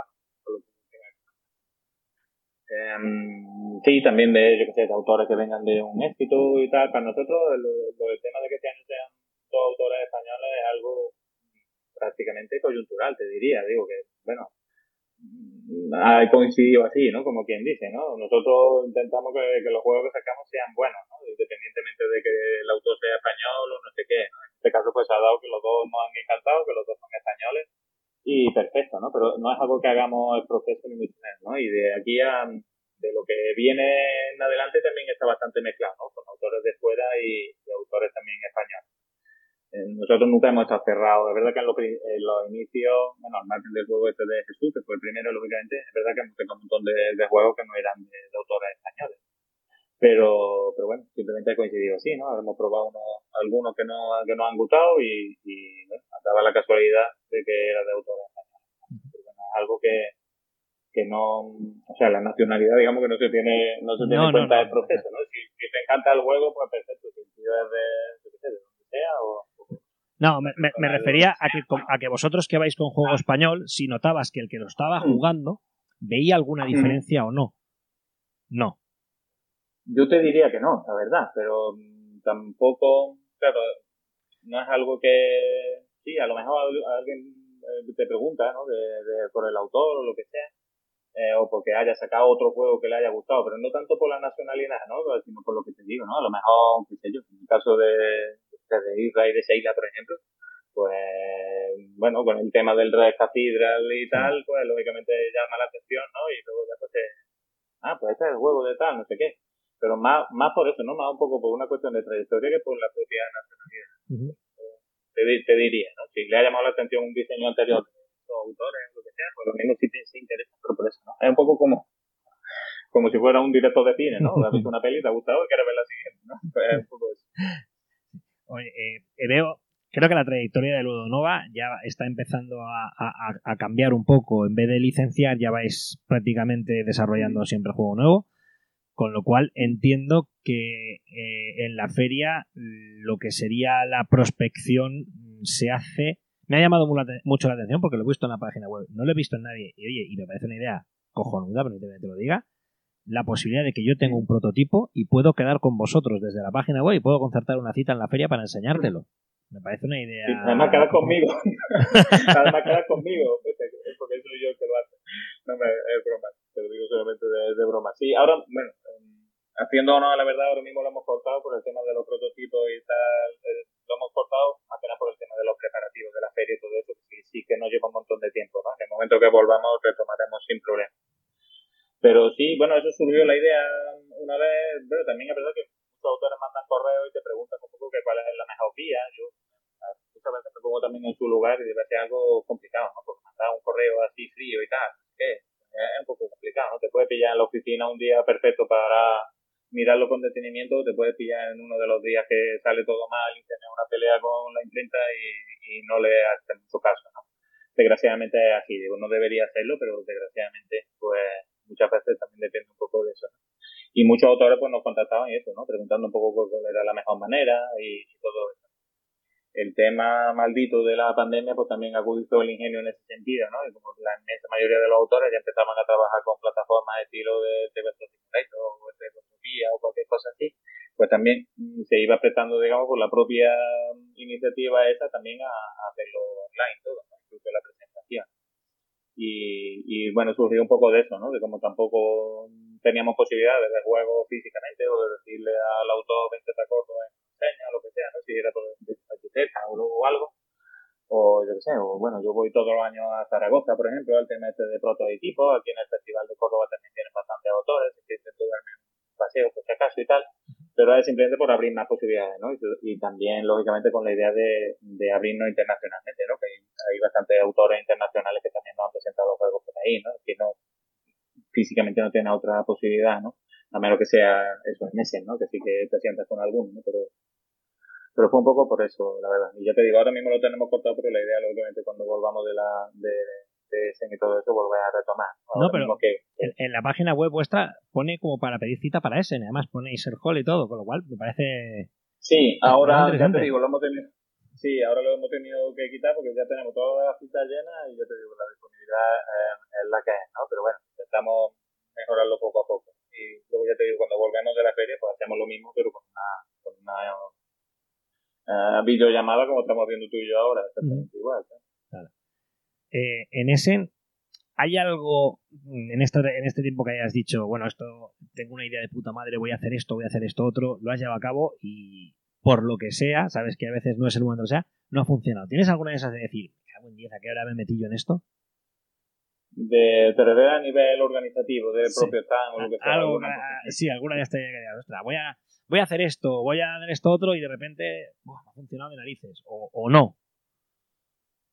La verdad es que ahora mismo, bueno, lo, yo qué sé, los temas de los peores que hacíamos nosotros, que las primeras veces no lo hacíamos y aquello era un desastre, ¿no? O, de organizar un poco la recogida de, de los pedidos estos que hacemos por adelantado y ponerle una fecha límite yo qué sé, incluso del, tema de llevar la cuenta del el número, eso siempre es muy peliagudo y muy complicado, lo de saber cuántas copias se quedan en el almacén y cuántas puedes vender que, son, digamos, de los preorden y de, y de no preorden, ¿no? Que siempre es un tema bastante complicado, siempre tienes que estar mirando en este caso para no fallarle, obviamente, a la gente que, que se ha tomado la molestia de, de pedírtelo por adelantado y todo eso. Y bueno, con respecto a eso, sí, bueno, hemos cambiado un poco el método, pero la verdad es que ya, ya está más o menos depurado. Siempre lo que comento se puede mejorar en cosas. y lo típico de. Mm. comentarios que solemos hacer gente que vamos por, por ese, ¿no? Venga, me viene bien. Aquello, aquello de que a veces dices, eh, vas a comprar determinado juego que evidentemente eh, no queda y ves allí montañas de cajas que son las de los pre-orders, obviamente, y más de una vez nos hemos visto feria el domingo por la tarde, que esa caja sigue ahí, ¿no? Y entonces es, mm. es un poco frustrante, yo creo que para ambos, porque tú te lo quieres llevar mm. y el, y el otro no te lo puede vender, ¿no? Eh, ¿Os habéis planteado aquello, porque lo hablamos muchas veces, decir, ostra, ¿y por qué no el del pre-order, si de verdad le interesa, ponle una fecha y dile que hasta el sábado y el domingo esto es barra libre? Es justo, es justo lo que hacemos nosotros, Pepe. Nosotros, eh, de hecho, este año, el sábado a las 12 es el, día límite, ¿no? Tenéis que respetar un poco a la gente que no puede ir desde el jueves, ¿no? incluso antes.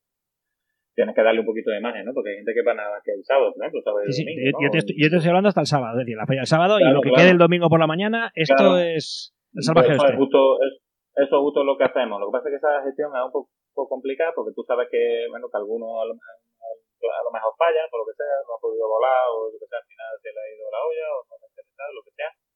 Eh, siempre sabes que, que tiene ahí un, alguna copia, aunque sean pocas, que, que, va a tener disponible para, para el día siguiente. ¿no? Nosotros siempre hacemos eso. La dinámica es, si no la recogió a las 12, ¿sabes qué pasa? Que eso también implica ciertos problemas con la gente que ha hecho preorden y va después del, sábado a las 12 y ya no está su copia ahí.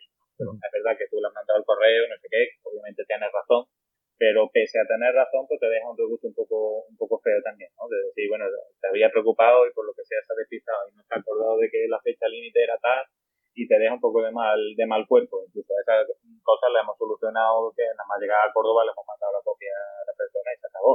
Que tampoco ha sido mayor problema, ¿no? Y además ha sido, yo sé, muy pocos casos, ¿no? Pero eso sí, los primeros años teníamos bastante, bastantes problemas con eso y ahora creo que sí que lo tenemos bastante depurado.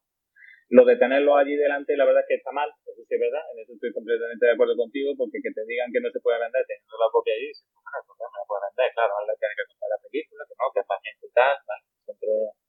Y este año no se van a ver la copia, este año que está este año están solamente en el almacén y estarán separadas además físicamente lo que son preorden de lo que no es preorden en dos pasillos diferentes pero una pequeña mejora ¿no? que, hemos, que hemos incorporado ¿no? que es una tontería ¿no? pero bueno que te ayuda porque la locura mía de, de contar los ejemplares que hay en cada caja contar la gente que se queda para recoger y tanto eh, Sí, no. A ver, yo, yo creo que todos los que nos escuchan, más o menos, si no han ido, se pueden hacer una idea. Pero es que aquello es un caos. Aquello, sobre todo, Sí, para, locura. para.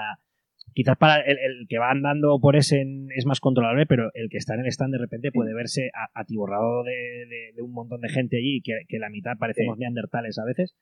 Y, y si no lo tienes muy bien separado, es muy fácil traspapelar eh, un juego que está en un montón y dice, no, la mitad de este montón, no, la mitad de este montón no, o este o este. Claro. Sí, ahora, además, ahora que lo comentas, eh, hay gente que cuando tú le dices, no, las copias que no se recojan van a estar disponibles tal, dice, bueno, pues apúntame en una lista. Dice, "Sí, sí, Yo no tenía previsto todo hacer una lista, ¿no? Digo, claro, ahora qué hacen, ¿no? Últimamente sí que hacemos listas, ¿no? Porque también consideramos que el sistema es más o menos ¿no? De decir, bueno, yo he llegado aquí, me interesa por el juego, acepto que no me pueda vender las copias antes del sábado, ¿no? A las 12 o a la hora que sea. Pero por lo menos ponme en una lista, ¿eh? Si yo aparezco por aquí, pues tío, véndemela a mí, ¿no? Que, que Me, comprometo a venir el domingo a las 10, por ejemplo. Claro, y si no viene no pasa nada, si no viene te me salta y pasa al siguiente, no pasa nada, digo. Ahora eres, digamos, entre comillas, tú el que te tienes que preocupar por estar en la fecha que has dicho que ibas a estar y si no estás, pues y, está, y tampoco pasa nada, ¿no? Últimamente también hacemos eso, ese tema, ¿no? Pero bueno, la verdad es que es un poco de los momentos, digamos, más o menos eh, clave y, un poco peliagudos de la, de la feria siempre un poco el sábado por la mañana es horroroso. A veces yo me acuerdo del año el año que presentamos Babilonia, por ejemplo, que fue Reiner allí a firmar y tal, y, y fue un poco locura, porque claro, llegaba un montón de gente que no tenía la copia, no sé qué, y que no sabía si era de terror, no sé qué, y, y con- tampoco podías pararte a contar demasiado, porque había una cola más o menos bueno, bastante grande, y, y dijimos, mira, tú el que no tenga copia se la damos, y si no, pues ya nos inventaremos algo para mandarle, si hay alguien que se quede sin que haya hecho el preorden, ya nos inventaremos algo para mandárselo cuando lleguemos a Córdoba o lo que sea, ¿no? Al final salió bien, ¿no? Pero bueno, ahí tenemos que tomar decisiones de- más o menos rápido de vez en cuando. Otras, a ver cómo os afecta a vosotros. Cuéntame, hay otra de esas cosas que, que por lo menos algunos que llevamos algún tiempo yendo, pues te gusta pasar a mirar. Sabes que hay como dos listas en ese de, de, de- de lo más hot, ¿no? Lo más. Tienes la de la BGG, que ahora ha creado este esta clasificación que se va moviendo. Y luego hay una que no todo el mundo conoce, Play. que es la de Fair Play, exacto. Ujú. Eh, Sí, lo de Fair Play es la clásica, digamos, de toda la vida. Y la de, que esa cada vez la saben menos, saben las que llevamos años. y lo, lo fácil es ir al stand de BGG, aquel inmenso, y vas viendo pasar. A- afecta, de verdad, o sea, notas que de repente un juego tuyo empieza a aparecer por ahí y como que, como sabes que esto a veces de repente aparece tu juego y luego desaparece en esa lista, ¿notas ese movimiento de gente? O, o- y también, ahora que no nos oye nadie, ¿hacéis algo para estar ahí? Sí que se nota. La respuesta a la segunda es no, no hacemos nada. Digo, somos completamente honestos al respecto. No, no tenemos a alguien allí a, a votar. No, no, no voy, no, no voy por ahí, ¿eh? No voy, No, no, voy al egipcio. Yo ahí, ahí ya no entro, que igual los hay, pero a veces es decir, hostia, vamos a, vamos a darle un poquito de caña a este. Sabes que de repente, te- te has- tú habrás visto igual que yo, de repente un tío en ese vestido de a saber qué, dando gritos por el medio de un pabellón.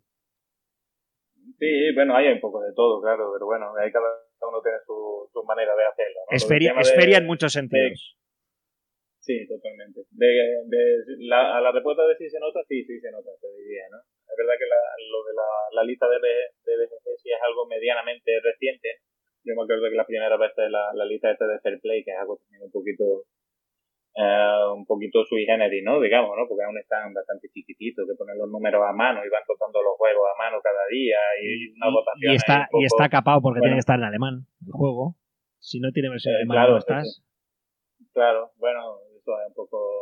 Bueno, pero eh, yo entiendo que la lista tiene su, su utilidad y además yo creo que la gente lo mira lo mira bastante, ¿no? Y lo de la BGG, por supuesto. Yo me acuerdo de, de el año de Ceylon, que estuvo muy bien colocado, por ejemplo, fue locura. Yo no, obviamente no sé decirte si, si coincidía por eso, ¿no? Pero bueno, yo qué sé, Ceylon cuando nosotros lo sacamos, digamos que era de autores desconocidos, americanos, que, bueno, yo qué sé, podía pensar que, que si la gente se sentaba le iba a gustar el juego porque era, era chulo y tal, ¿no? Pero, por lo que sea, no sabemos si por eso, por otra cosa o por una combinación que seguramente seguramente sería por una combinación de, de cuestiones, ¿no? Pues claro, al final pues explotó un poco y, y, y en casos puntuales de eso sí que sí que hay. Yo creo que sí que tiene utilidad, ¿no? Pues, bueno, pues la vez es que seguro, ¿no? Y la de Fair Play lo ha mejor un poquito menos, en menor medida, pero también te diría que también. Mm. Sobre todo a nivel de, de, de público al más. Otro, no solo por el tema que comenta de que, que es una cosa incluso que, que conocen más los alemanes que la gente de después. Como te digo, una cosa bastante pequeñita y tal, pero la gente de allí sí que lo, sí que lo conoce y lo, lleva para adelante. Sí, además, de hecho, para ir a votar, yo he ido a votar alguna vez, te dan como una sábana, con lo cual realmente tienes que creer, ¿no? Aquella es una Yo nunca he papeleta, visto la, ¿no? Pues nunca la he visto, no. te vas allí y te dan una papeleta que es tamaño, pues imagínate desplegar un folio en cuatro, o sea, son como cuatro folios allí con un listado y tú coges un lápiz y empiezas a marcar. Y espero que estén por orden alfabético por lo menos o lo que Sí, sea, porque vamos, no, empiezas, no empiezas a marcar, eso lo pliegas y lo das. Y, y ya está registrado tu voto, ¿no? Es muy, Y es hacen el, curioso. hacen el recuento a mano totalmente, sí, Totalmente, artesanal, sí, sí. Eso no, no hay, no hay Tiene- mucha tiene su encanto, sí. La verdad que claro, en, en la de Fair Play, por lo que tú dices, pues bueno, pues los juegos no están en alemán, nosotros salen, salen en alemán, pero a posteriori, lo que vamos ahí, inglés, español o independiente del idioma. Dos cosas antes de que empecemos un poco a, a lo que a lo que trae Ludonova. ¿Qué opinas? Esto se lo he preguntado a todos porque es algo que es, es como un, un mito, ¿no? En Essen. ¿Qué opinas del cartel de Sold Out? ¿Es bueno o es Eh, malo? Porque yo creo que es las dos cosas a la vez. Es las dos cosas a la vez. Es verdad que es una, la típica cosa que puede llamar la atención, que te puede crear un poco de, de qué sé yo, de ganas, ¿no? De tener el juego. Es indudable, ¿no? Eso me ha pasado a mí como usuario, me ha pasado como, como editorial, de todas maneras. Pero luego también, claro, es como todo, ¿no? Depende un poco del, del número de copias que hayas llevado, claro. Entonces, bueno, eh, lo, claro, es difícil, ¿no? Pero, pero lo, lo verdaderamente honesto, entre comillas, sería, teníamos tantas y ya no tenemos ninguna, ¿no? Pero bueno, también entiendo que es una práctica comercial como cualquiera, ¿no? No le veo nada de malo expresamente, ¿no? Simplemente que, que tendría un poco más de utilidad de la, de la manera que te digo, ¿no? Pero vamos, que yo soy el primero que, que le llama la atención y tal. Es verdad que hay casos para todos los, para todos los gustos, ¿no? Yo me acuerdo que el año pasado, por ejemplo, los de Feuerland con, con el Arnova, por ejemplo, publicaron hasta el número de copias que llevaban, ¿no? Y tú sabías, bueno, que tú tenías allí sold out. Sí, pero bueno, de todas maneras, esta era uno de los stands que digo. Yo creo que la gente más se cabrea porque tenías un sold out enorme y detrás de ellos habían cuatro torres de juegos que les, les doblaba la cabeza a los alemanes que habían allí. Ya. No, y también estaba un poco lo de que no, bueno, lo típico que no, que podías comprar alguna copia por persona, ¿no? Y yo creo que lo mínimo son dos, ¿no? Porque más que nada para dejar, qué sé, lo típico, vas con un colega, tío, píllame tu esta, yo voy a por otra y los dos la tenemos. Pero bueno, entiendo también la razón por la que lo hacen, ¿no? Si tienes, si tienes pocas copias, intenta hacer lo más justo posible y que la mayor cantidad de gente pueda tener acceso al juego. Al final a ninguna editorial le gusta ir con pocas copias, te lo digo sinceramente. Obviamente intenta afinar lo máximo posible en base a tu, a tu experiencia de otros años, o lo que sea, ¿no? Hombre, Eh, comercialmente, yo te diría comercialmente, eh, para mí es un fallo de cálculo, ¿no? Pues es la sensación de decir, podía haber vendido más. Lo que pasa es que desde, desde mi punto de vista te diré que es muy difícil intentar. es muy, muy complicado. Eh, porque hay un montón de factores que tú no controlas, ¿no? Tú puedes decir, bueno, pues el año pasado que fueron tantas, pues este año me llegó cuánto. El año del pasado del COVID fue diferente, el año anterior llevaba un juego que por lo que sea, qué sé yo, que no se parecen ni siquiera a los juegos que sacan tú. Entonces, comparar una cosa con otra tampoco tiene, tiene sentido ninguno. Al final, el que manda es la imprenta. Digo, allí te lleva todo lo que puede. En- Bueno, en todos los términos, ¿no? Obviamente no te va a llamar 10.000 copias, ¿no? Sabes que 10.000 obviamente no va, no va a vender, ¿no? Pero, pero bueno, sí, intenta, intenta que el número de copias sea eh, elevado, lógicamente, y en nuestro caso te diré que tampoco nos moviliza mucho el tema de todos lados. Si está perfecto y no pasa nada. En este caso vamos a llegar a las copias que se han podido llevar, ni más ni menos, literalmente. O sea, que no, sabí que hasta hasta el último momento ahí un poco pendiente de, un hilo, vamos a llevar las que tenemos que. Por ahí va, iba la última pregunta. Tema de imprenta. Eh, en general, creo que es, es, algo complicado y que os está complicando bastante todo lo que está pasando con, con el tema de edición. Pero encima, eh, la feria se ha adelantado 15 días. Eh, esto se ha notado en la, en la imprenta porque al final todo el mundo trabaja con cuatro imprentas principalmente o con dos. Y esto habrá sido una merienda de negro saber quién llega y quién no llega, porque cuando cambiaron la fecha, de repente todo el mundo empezaría a negociar su, su hueco en la imprenta. Sí, es un tema bastante peliagudo, ¿no? Porque tú además, bueno, con la experiencia, la experiencia nuestra es que al producirse ese fenómeno, digamos, la imprenta tiene más o menos arte y lo, y lo articula de manera que te da a ti un, lo que ellos llaman un slot, digamos, ¿no? y te reservan eso. Que tú llegas a tiempo perfecto y si no te borran de la lista y te van. Eh, ya da igual, te habían dado esa fecha, si tú no te has averiguado la vida para llegar en esa fecha, no, directamente olvídate porque no te van a hacer hueco. Bueno, me parece buena política porque se te dicen con, con bastante tiempo de integración, tampoco nada.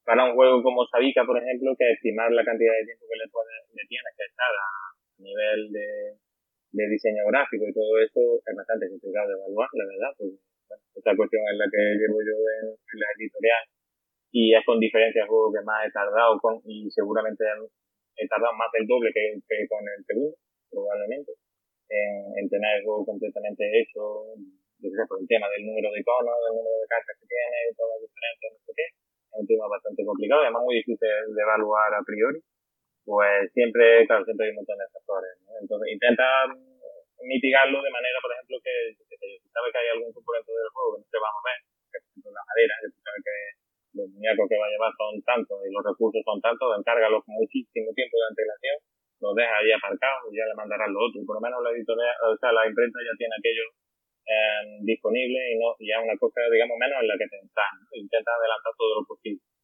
Es verdad que yo creo que la imprenta funcionaría mejor de, porque yo no sé las demás, ¿no? Pero normal, normalmente te piden que esté todo y una vez que está todo, entonces ya empieza. Para mí sería mucho más cómodo que conforme están las cosas que las vayan haciendo. Conforme están. Yo termino hoy un tablero, eh, tú ponte a imprimir y mientras tú estás imprimiendo el tablero, yo me ha dado tiempo de cosas y los tiempos, digamos, que se van bien. Pero en nuestro caso, por ejemplo, eso no, no es algo que no se puede hacer. ¿no? Imagino que tendrá su forma de trabajar y evidentemente para ellos no es algo factible, ¿no? su propio funcionamiento interno. Pero siempre, por supuesto, siempre hay problemas, ¿no? Lo del tema del transporte, pues cuando nosotros hemos barajado transporte de todos los colores para, para todos los juegos y barajamos incluso la posibilidad de traerlo en tren. Pero claro, pues casualmente el tren pasaba por Ucrania, ¿sabes? Qué casualidad y claro, lógicamente en otros años probablemente no habría problema y es, digamos, la solución intermedia entre el barco y el avión en cuanto a tiempo, lógicamente, uh -huh. ¿vale? y también en cuanto a, y a precios, ¿vale? efectivamente, pero, pero bueno, no, este año por esa coyuntura pues no ha sido posible. Por suerte no soy yo el que se encarga de, de este tema, mi compañero Rafa, y es el que se tiene que levantar el cerebro para cuadrarlo todo y que todo esté en orden, y no solo lo de ella, lo de licenciatario tal, el juego de, del alemán, del Estados Unidos y de un montón de gente. Ya un tema realmente complicado, ¿no? Este año, pues bueno, para el mail, por ejemplo, había menos problemas de transporte porque estaba terminado casi un mes antes que el otro, pero para, para Sevilla pues sí que había. Por eso hemos anunciado que el número de copias es más o menos limitado. Vale, pues estamos ya, es en 2022 y Ludonova acude con dos títulos, principalmente, Airmail y Sabica. Empezamos si quieres por Airmail. Cuéntame, a ver qué me cuentas de Airmail. Bueno, pues Airmail es un juego de construcción de rutas que, bueno, que se sale un poco de los clásicos de los clásicos juegos de rutas, de, de construcción de rutas, porque tiene ahí un par de mecánicas que muchos son bastante originales y no están bien aplicados a, a este género, digamos, ¿no? Con algún tinte de pick and deliver, que no es exactamente así, ¿no? sino que básicamente aprovechas tu ruta y la de los demás para llevar paquetes de un punto a otro. Eh, bueno, el juego está diseñado por Tony López, que es un autor español, lógicamente, y, bueno, eh, es un periodo histórico, digamos, en el que está inspirado en los, en los los contratos que firmaron de correo aéreo en Estados Unidos, ¿vale? que hasta ese momento, pues lógicamente iba por, todo el correo iba por, por vía terrestre y claro, al tratarse de un país tan grande, pues no, no tiene tipo infierno. Y en un momento dado, bueno, se firmó una ley que, que se podían usar eh, aviones comerciales, digamos, para, para también transportar correo, ¿no? Y esa fue un poco la inspiración de, del autor, que además el mapa que hemos usado nosotros eh, está inspirado claramente en los primeros mapas de distribución reales de, del correo de los Estados Unidos en aquella época. Como fuese jugable un poco una mezcla, ¿no? Pero bueno, eh, la inspiración sí, sí que está ahí. Y, y, bueno, básicamente ¿Qué tipo de jugadores esperáis para Airbase? Eh, Pues Esto un poco, eh, entiendo que va al mismo sitio que iba Yukon. Más o Pues, menos. Más o menos, sí. Sí, es un poco en el, un terreno en el que nosotros nos desenvolvemos, creo, con comodidad, ¿no? El tema en, en juegos que no son estrictamente familiares, porque tienen ese puntito más, pero, pero tampoco pasan así si los consideras como familiares. Ujú. Eso, bueno, técnicamente hay gente que lo califica como familiar cool, ¿no? o algo así, ¿no? Digamos que no es un aventureros al tren, por decirte un- un- uno clásico, porque tiene ese saltito más en cuanto a mecánica, además es un juego con cierta leche, ¿no? Porque tienes que aprovechar la, la ruta de los demás, aunque te- si, la- si es así tienes que pagarle y tal, tienes tu dosis de mala leche de colocarte antes que otro en un, en un punto de, de la ruta, en qué. Eh, claro, eso en los juegos familiares no se estila mucho, ¿no? Sí es verdad que, bueno, hay alguno porque te puedes quitar uno, pues bueno, creo que no es algo, es algo más o menos trivial en los juegos, ¿no? Y sí, yo te diría que sí, que tampoco me atrevería a calificar los demás de familiar estricto por ese, por esa dosis pequeñita que tiene de, de mala leche, ¿no? Pero, pero bueno, sí, el, el juego digamos que en, en cuanto a reglas yo lo calificaría como a diferencia de, de Sabica, ¿no? Pero- ¿no? Y, y vuestro, entiendo que Sabica, donde quizás llame más la atención, aunque sé que iréis con los dos, evidentemente, pero quizás el que puede crear más expectativas para, para un público como el que te puedes encontrar en Essen. Eh, Bueno, en ese va, va, va un montón de gente también que se sienta con su familia a jugar, ¿no? Es posible que Sabica a lo mejor no sea tan, tan adecuado si va a ser tu hijo de 10 años, ¿no? Echar una partida allí. A lo mejor sí, ¿eh? A lo mejor el hijo de 10 años me, me pega a mí una paliza jugando Sabica, sin problema. Pero, pero bueno, sí, bueno, es verdad que sí, que, que digamos que la, la leyenda un poco de Essen es de los juegos así un poco más, más de jugadores avanzados y tal, ¿no? Siempre hay un montón de gente atenta a ese, a rango, digamos, de, de juego.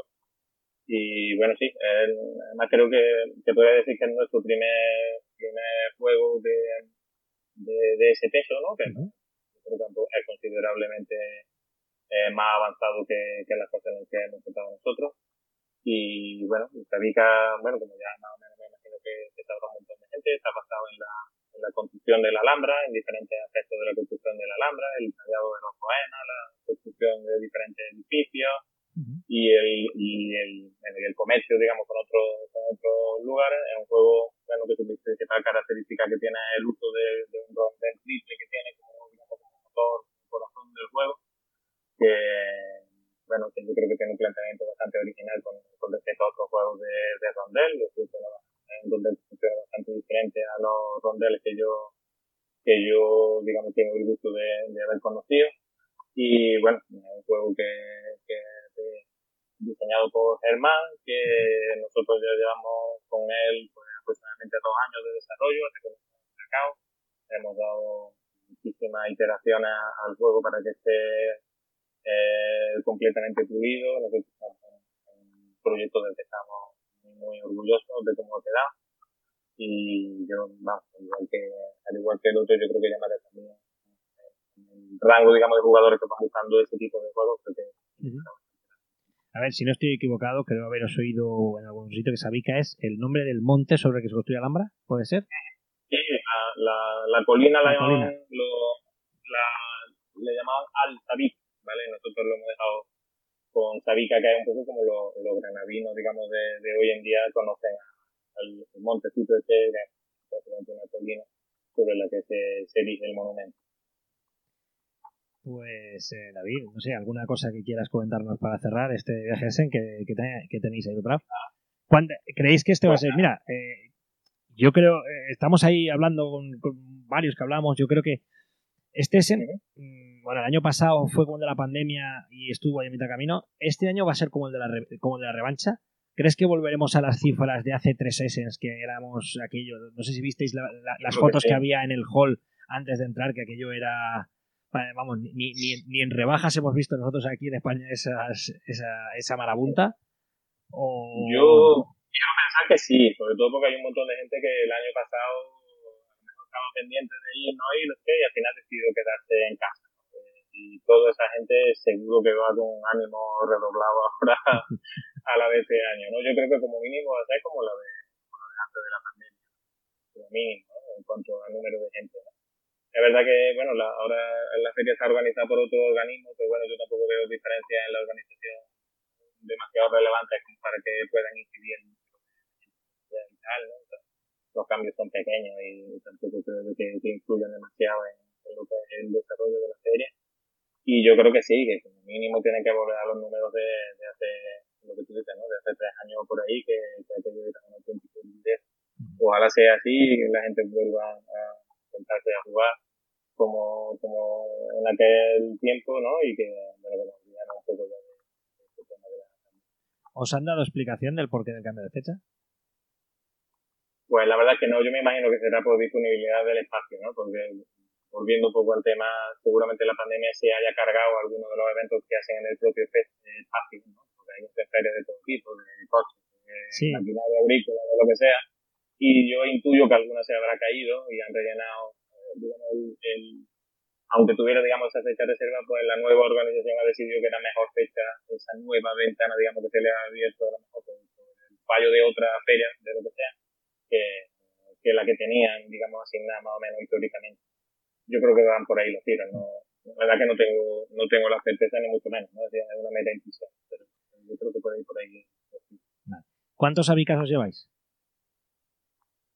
Pues tendría que hablar con Rafa, pero Más, o, más o menos, más o menos. ¿no? es que eso, como, como llegan por avión, eso es concretamente, no sé exactamente, ¿sabes qué pasa? Que también se separan varios para servir a tiendas y tal. O sea, el número global más o menos sí, pero como hay parte que se separa para distribución en tiendas, eh, porque allí, claro, no solamente nos compra usuario final, digamos, ¿no? sino que también hay muchas tiendas, digamos, que es nuestra oportunidad más o menos más fácil también para, para contactar con ellos y que se lleven los juegos directamente. Y sobre todo lo que es muy importante para ellos, que los juegos estén disponibles eh, al instante, ¿no? En el momento que vuelvan, ¿no?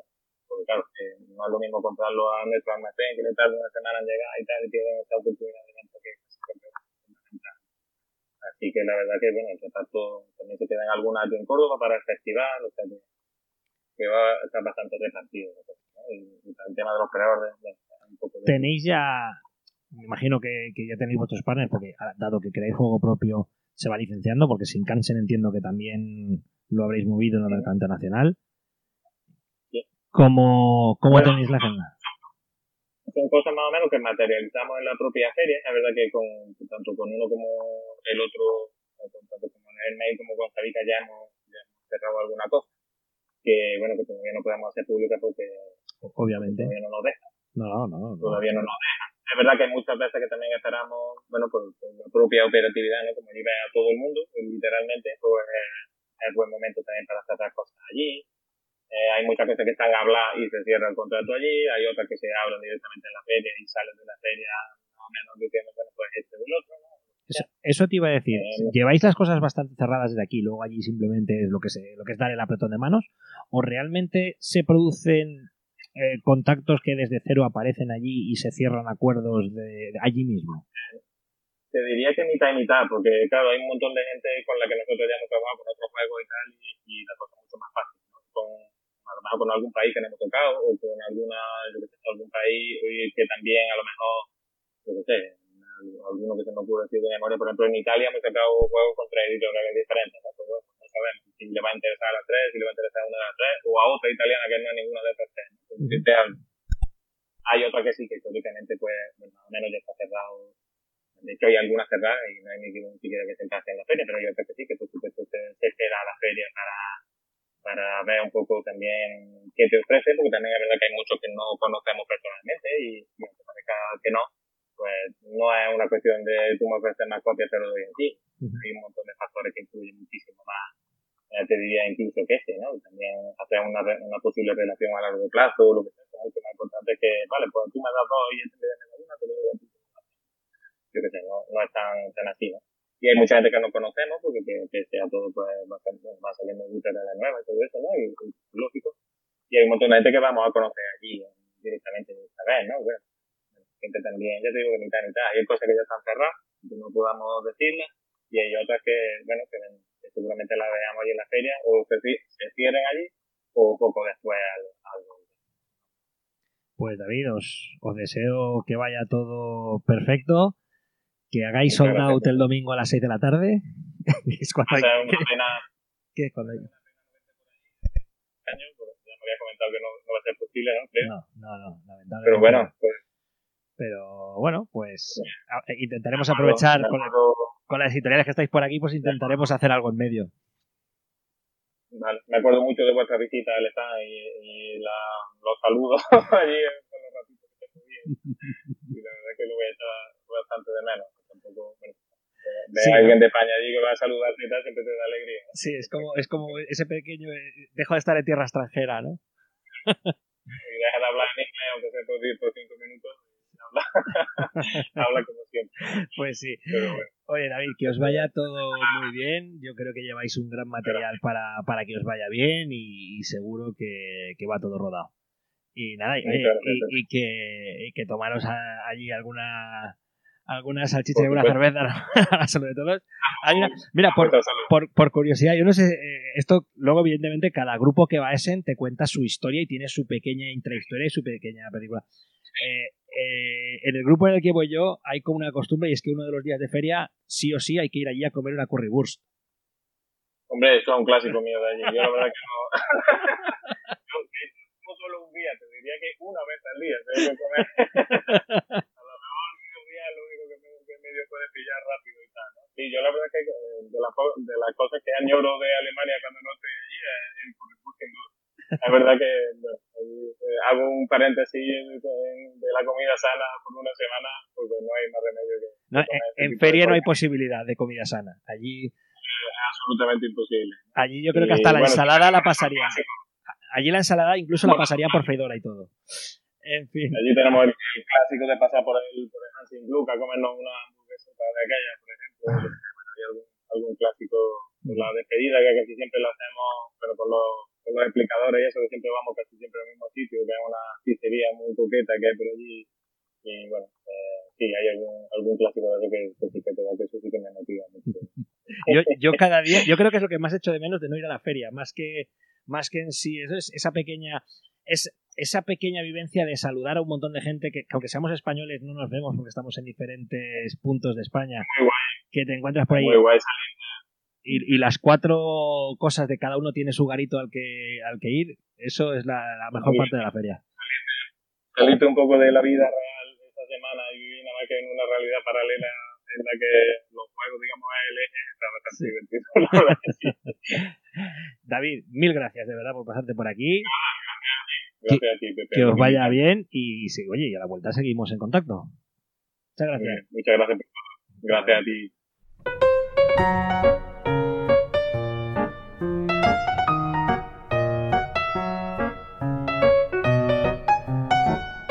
Ciudadano Mipel es un podcast de juegos de mesa donde analizamos mecánicas, autores y novedades.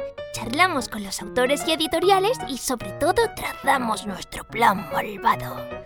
Puedes escucharnos en iTunes, Spotify, eBooks y todos los reproductores de podcast.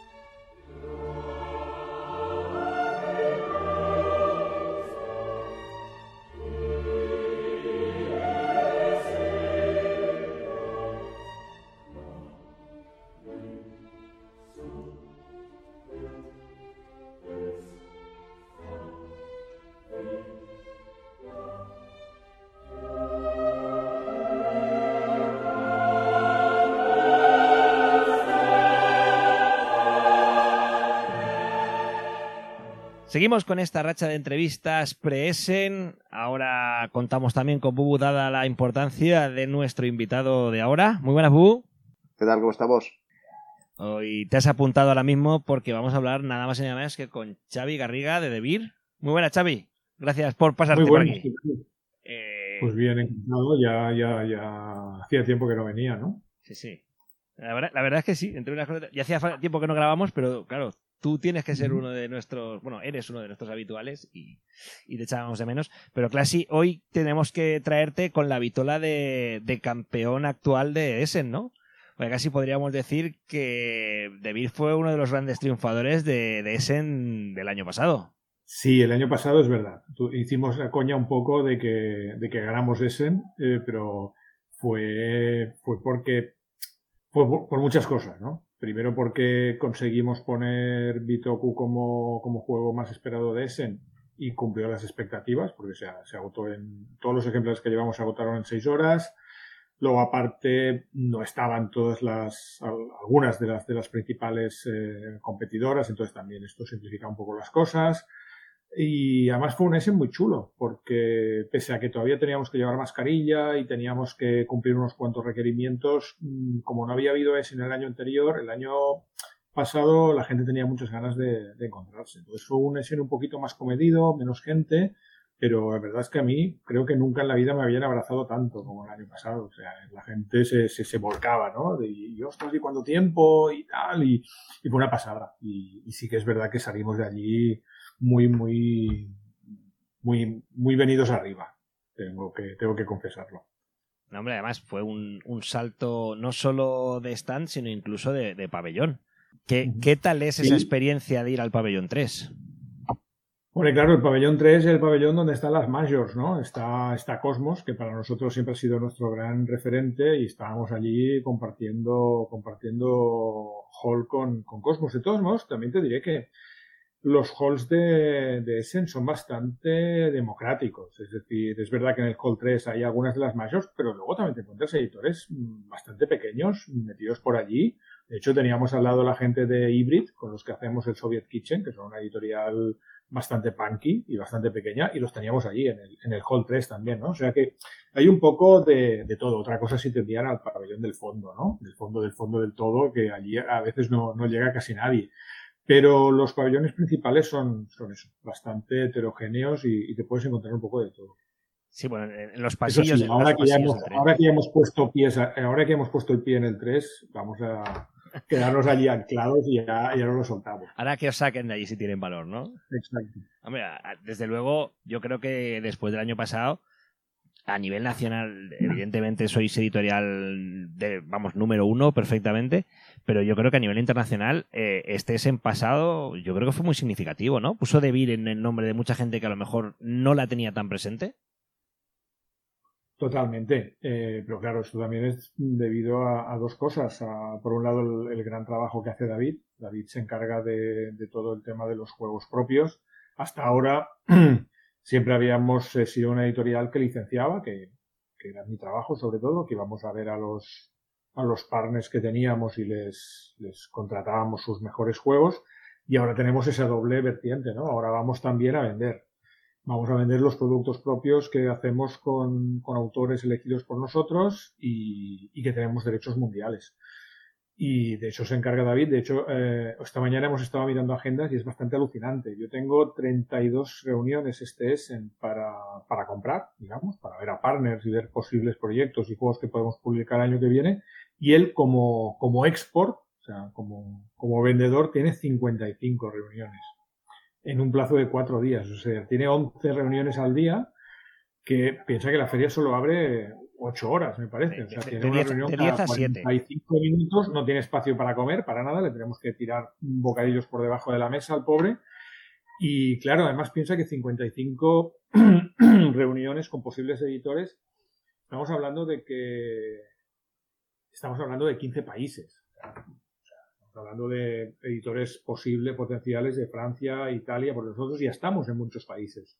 Entonces, ¿qué queda? Pues queda eso. Francia, Italia, Alemania, no, Francia, Alemania, Holanda, Bélgica, Rusia, Polonia, China, eh, quedan quizá unos 15 países viables. O sea, el tío va a ver a tres o cuatro editores de cada país mm, interesados potencialmente en algunos de los juegos que presentamos.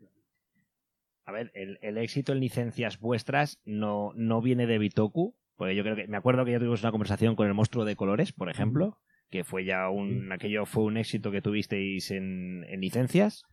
Creo que Red Cathedral también se ha comportado muy bien en este sentido.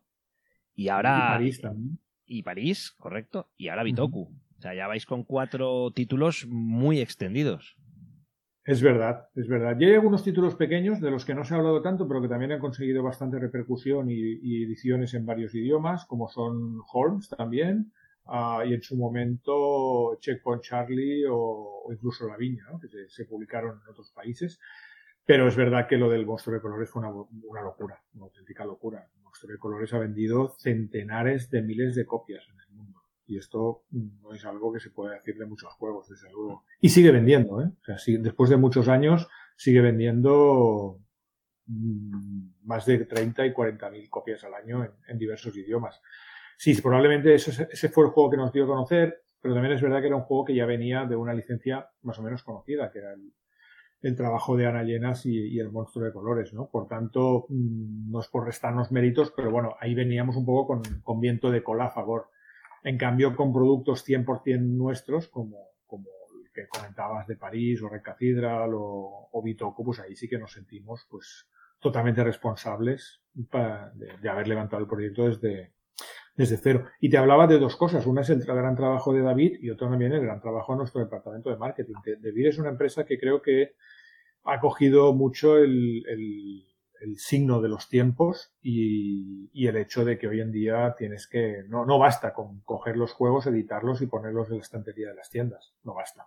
Tienes que, ser capaz de hacer que la gente conozca el juego y hablen de él y creo que tenemos un departamento de marketing que es muy activo tanto en redes como en, medios un poquito más tradicionales, no mucho porque no tenemos presupuesto para ir a los grandes medios, pero pero también hacen bastante trabajo allí y esto se nota. Insisto que lo de poner los juegos durante dos años consecutivos, Bitoku y ahora Contractors y Lacrimosa en el, en el top de los juegos más esperados de Essen es bastante significativo. Yo me enrollo mucho, ¿eh? me hacéis preguntas muy cortas y yo luego me tiro a, no, no, aquí, tienes, aquí tienes barra libre, ¿no? Ya sabes que esto, esto es como tu casa, ¿no? Nos falta abrir la cerveza, que no lo hacemos, pero, pero nos faltaría eso. Ups, bueno. algo. Te, te he parado dos veces. ¿Me vas a decir algo? Nada, no, no, no. Solo. O sea, sí, yo creo que el monstruo de colores sí, pero realmente lo de Bitoku me pava el año pasado de ver eso. O sea, como. No, no, diría que un outsider, pero un poco como el Leicester, ¿no? Que dices, joder, mira, tienen un par de buenos jugadores y mira, coño, que acaban de ganar la Premier. Un poco esa sensación de. de además, con un producto que no sé si era lo más fácil, porque ya va un corte un poquito más de peso, o sea, no es ir al familiar clásico, que quizás es lo que más tira cuando estás ahí en Essen, sino que era una apuesta, diría que más valiente. Incluso más dentro de, de, vuestra línea editorial de Debir, que también tiene más peso de lo que es habitual, ¿cómo, cómo Debir arranca con un proyecto así? Porque entiendo que eh, los primeros a los que habrían que convencer quizás sean los de arriba, ¿no? porque de repente estamos hablando de un nivel de juego, hablando de peso, pues más o menos estable en lo que hacéis vosotros y de repente aquí hay un, monstruo. Bueno, aquí, claro, aquí el secreto que creo que la gente sospecha, pero ya vamos a quitarnos la careta y decirlo públicamente, es que en Debir tampoco no existe el concepto este de los de arriba. Los de arriba, para bien o para mal, somos nosotros, ¿no? Y nosotros ya somos bastante frikis de, sí, ya somos bastante frikis de por sí, ¿no? Así que no es difícil convencernos para, para hacer una chaladura de estas. También hay otra cosa, y es que no diré que sea más fácil vender Bitoku que otras cosas, pero sí que es verdad que, que a veces el, cuando intentas hacer algo tipo middle ground, digamos, te quedas un poco en tierra de nadie y no te compran ni unos ni otros. En cambio, si vas por algo más duro, como era el caso de Bitoku, pues es verdad que tienes un, un, un, techo más limitado, sabes que no vas a vender millones de copias, pero también tienes un suelo bastante alto, porque sabes que la gente interesada te lo va a comprar. Y esto creo que es algo que, con lo que ya jugábamos a favor con el caso de Bitoku. Y aparte que, que bueno, que Germán es muy bueno y, y, ha hecho un juego muy bueno. Y, uh -huh. Creo que, que además luego el diseño de producción que hizo David fue muy bueno. Y como te digo, creo que es un juego que cayó en gracia El tema también, aunque sea un euro, el tema creo que está bien traído. Creo que es un tema simpático, que a la gente le gusta. Toda esta referencia así tipo Miyazaki y tal, pues, pues es algo que, que a la gente le agrada. Y bueno, pues eso, varias, varias cosas y que se juntaron y, y que cayó en un buen momento. Vale, como editorial, nos, nos retraemos un año, tenéis Bitoku y de repente os encontráis eh, que vais al pabellón 3, porque yo no sé si inicialmente ya ibais al pabellón 3 o contabais con el espacio que tenéis en el 2 y de repente os dicen hay hueco en el 3. No sé cómo. Sí, sí, había hueco en el 3 por, por ausencias debido a la pandemia. Había muchas editoriales que no, que no iban. Asmode, una de ellas, sí, Asmode ocupa mucho espacio, como todos los que habéis estado en, en, en Essen sabéis, que ocupa un pabellón entero casi. Mm. Y aparte tiene otras submarcas que, que ocupan otros espacios en otros pabellones. Desde el momento en que ellos, por política de empresa, deciden no ir, pues se crean muchos espacios allí, nos lo ofrecen y, y no nos lo pensamos Vale. ni, ni un segundo. ¿Y, y cómo afrontáis? más grande. Claro, eso, eso es lo que iba. ¿Cómo afrontáis como editorial? Es decir, ¿qué vamos a hacer? ¿Cómo, cómo se afronta este rediseño de, de concepto de, de- de pabellón, de vuestro stand? Pues hay, hay bastante planificación ahí, ¿eh? O sea, nos juntamos bastante y decidimos mucho el concepto de stand. Siempre intentamos que sea un stand abierto, que, la gente, sobre todo, mm, le sea muy accesible entrar, acceder a las mesas de demostración. Siempre discutimos porque siempre luego pensamos, eh, hay, hay un poco una pelea, ¿no? Entre la parte de demos y la parte de venta. Hay stands que están mucho más dedicados y enfocados a la parte de venta, el nuestro no, el nuestro realmente no lo está. Vendemos y vendimos mucho, pero vendimos en situaciones un poco precarias porque tenemos un mostrador de venta súper pequeño, la gente se agolpaba allí, tuvimos que montar una cola ah, por fuera de- del stand porque lo que no queríamos perder, sobre todo, bajo ningún concepto, era la zona de demostración, que es lo que a nosotros nos interesa. O sea, vender está bien, es muy guay, evidentemente. Ganas pasta y amortizas los costes que tienes allí, que son muchos. Pero nosotros vamos allí sobre todo a que se vea el juego, a que se juegue el juego, a que se toque el juego y a que se hable de él. ¿Cuánto, cuánto que es? y, Perdona, pero es que yo como ya estoy un poco fuera de la feria, Pepe, igual le pregunto otras cosas, ¿vale? Sí, sí, con este año. ¿Cuánto crees que, que pesa en el éxito y en el hype que generan Bitoku y Lagrimosa y hoy en día en general el, el arte despampanante que le metéis? Es decir, yo me acuerdo cuando, o sea, es inimaginable a Lea o Hansing Glue meterse en, en los fregados en los que estáis y que Sí. sin merecer al juego, yo creo que cada vez hay también una lucha más grande por, porque eso luzca muchísimo. Bueno, eh, es verdad que mm, has hablado de Ale Hansing Gluck, podemos hablar prácticamente de cualquier editor alemán. Los alemanes eh, nunca se han esforzado especialmente en, en tener un arte notable. Siempre han intentado que las mecánicas de los juegos sean perfectas y que todo cuadre. Nosotros, desde el principio, desde que entró David a trabajar con nosotros, digamos que nosotros tenemos muchos espejos, ¿no? Antes os hablaba de que Cosmos pues, era un referente, no lo sería en el arte, sería en cuanto a su desarrollo de producto, pero en cuanto a, la parte gráfica, David siempre se ha, se ha mirado mucho en, en editoriales como Hielo, por ejemplo, que son una editorial francesa que siempre ha cuidado muchísimo el, el estilo gráfico de sus juegos y para él siempre ha sido un referente. ¿no? Yo creo que ahí nosotros dedicamos mucho esfuerzo y gastamos bastante pasta en, buscar buenos ilustradores. Ahora David además ya tiene un, un, book de ilustradores con los que, que trabaja que, se, se, siente muy cómodo, pero sigue buscando. De hecho, para el año que viene tenemos varios proyectos y muchos son con ilustradores nuevos. Y creo que la parte artística, bueno, él, es dibujante, él viene de de ahí y, y, para él es súper importante. O sea que. Bueno, los... no, te preguntar si, si es. Entiendo que es imposible deducir cuánto impactarían en la venta del juego ir a por un arte menos. Mira, quizá en otras épocas no hubiera sido tan importante. Quizá hace 20 años uh, podríamos habernos permitido que los juegos simplemente fueran buenos y no fueran tan bonitos. Y, ya está y podríamos haber competido en, en, igualdad. Pero hoy en día la competencia ha crecido muchísimo se publican muchísimos otros juegos y tienes que distinguirte no solo porque el juego sea bueno sino porque sea bueno y sea bonito. Y si además y eso es algo que comentábamos antes de empezar a micrófono cerrado consigues que sea bueno, que sea bonito y que el precio no sea disparado, pues ya tienes tres ventajas. Y, insisto, hay mucha competencia y hay que distinguirse en, en todos los detalles que puedas. Eh, a ver, evidentemente en el precio eh, hay mucho trabajo detrás para conseguir los precios que, lleváis, eso, eso lo tengo claro. Pero tiene que haber algo más que hacéis vosotros porque mantenéis el precio y yo creo que los costes en general han subido a todos y se os tiene que haber disparado de una manera bastante sensible. No, es evidente, los precios han subido mucho y siguen subiendo. ¿eh? De hecho, precios que teníamos hace tres meses ya no son los que tenemos ahora, siguen subiendo.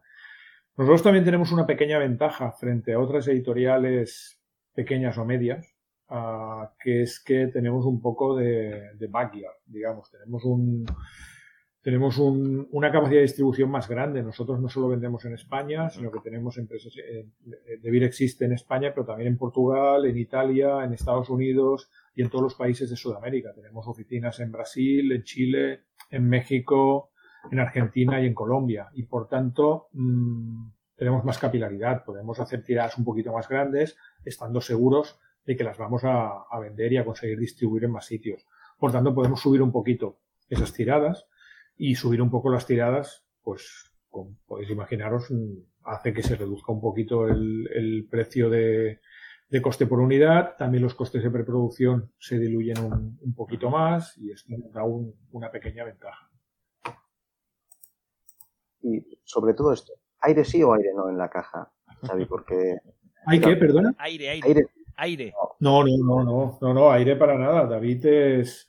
David dobla el espacio un tiempo y consigue meter dentro de una caja todo lo que, que no cabe. De hecho, tenemos una, hacemos una coña en, en Debir que es que el, el, el, el SBRI es, es, es, una medida de densidad en sí misma, ¿no? Entonces, los, los juegos van muy, muy cargados de SBRIs porque no, no, no soporta que haya espacio. Además, hacemos apuestas. A veces eh, decidimos hacer un juego y dice, vale, pues lo voy a hacer en esta caja. Y todos decimos que no, esto no va a caber en esta caja. Entonces viene lo típico de aguántame la cerveza y, y el juego acaba cabiendo. De hecho, es, es, bastante alucinante lo que hace. Hombre, lo, lo de Red Cathedral eh, es, es, digno de estudio.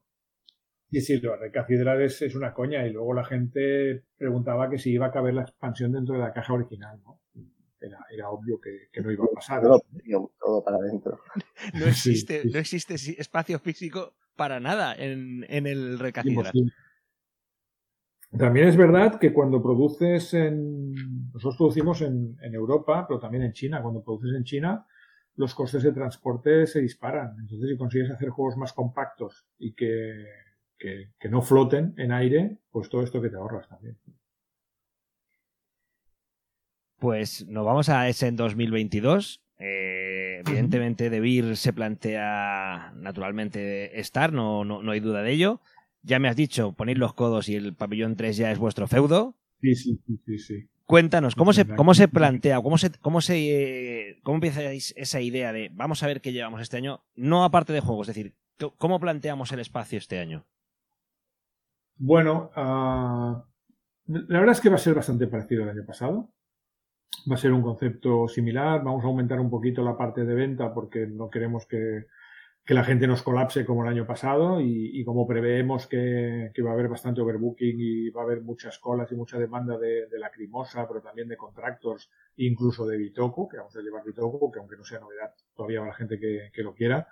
Hemos ampliado un poquito la, la, zona de venta, aunque seguimos dando preeminencia sobre todo a la, a la zona de demostración. Luego tenemos dos salas, una para, para que David venda y otra para hacer las reuniones uh, que surgen a TOC y algunas de las que tengo yo, aunque yo me paso el día normalmente yendo allá para acá.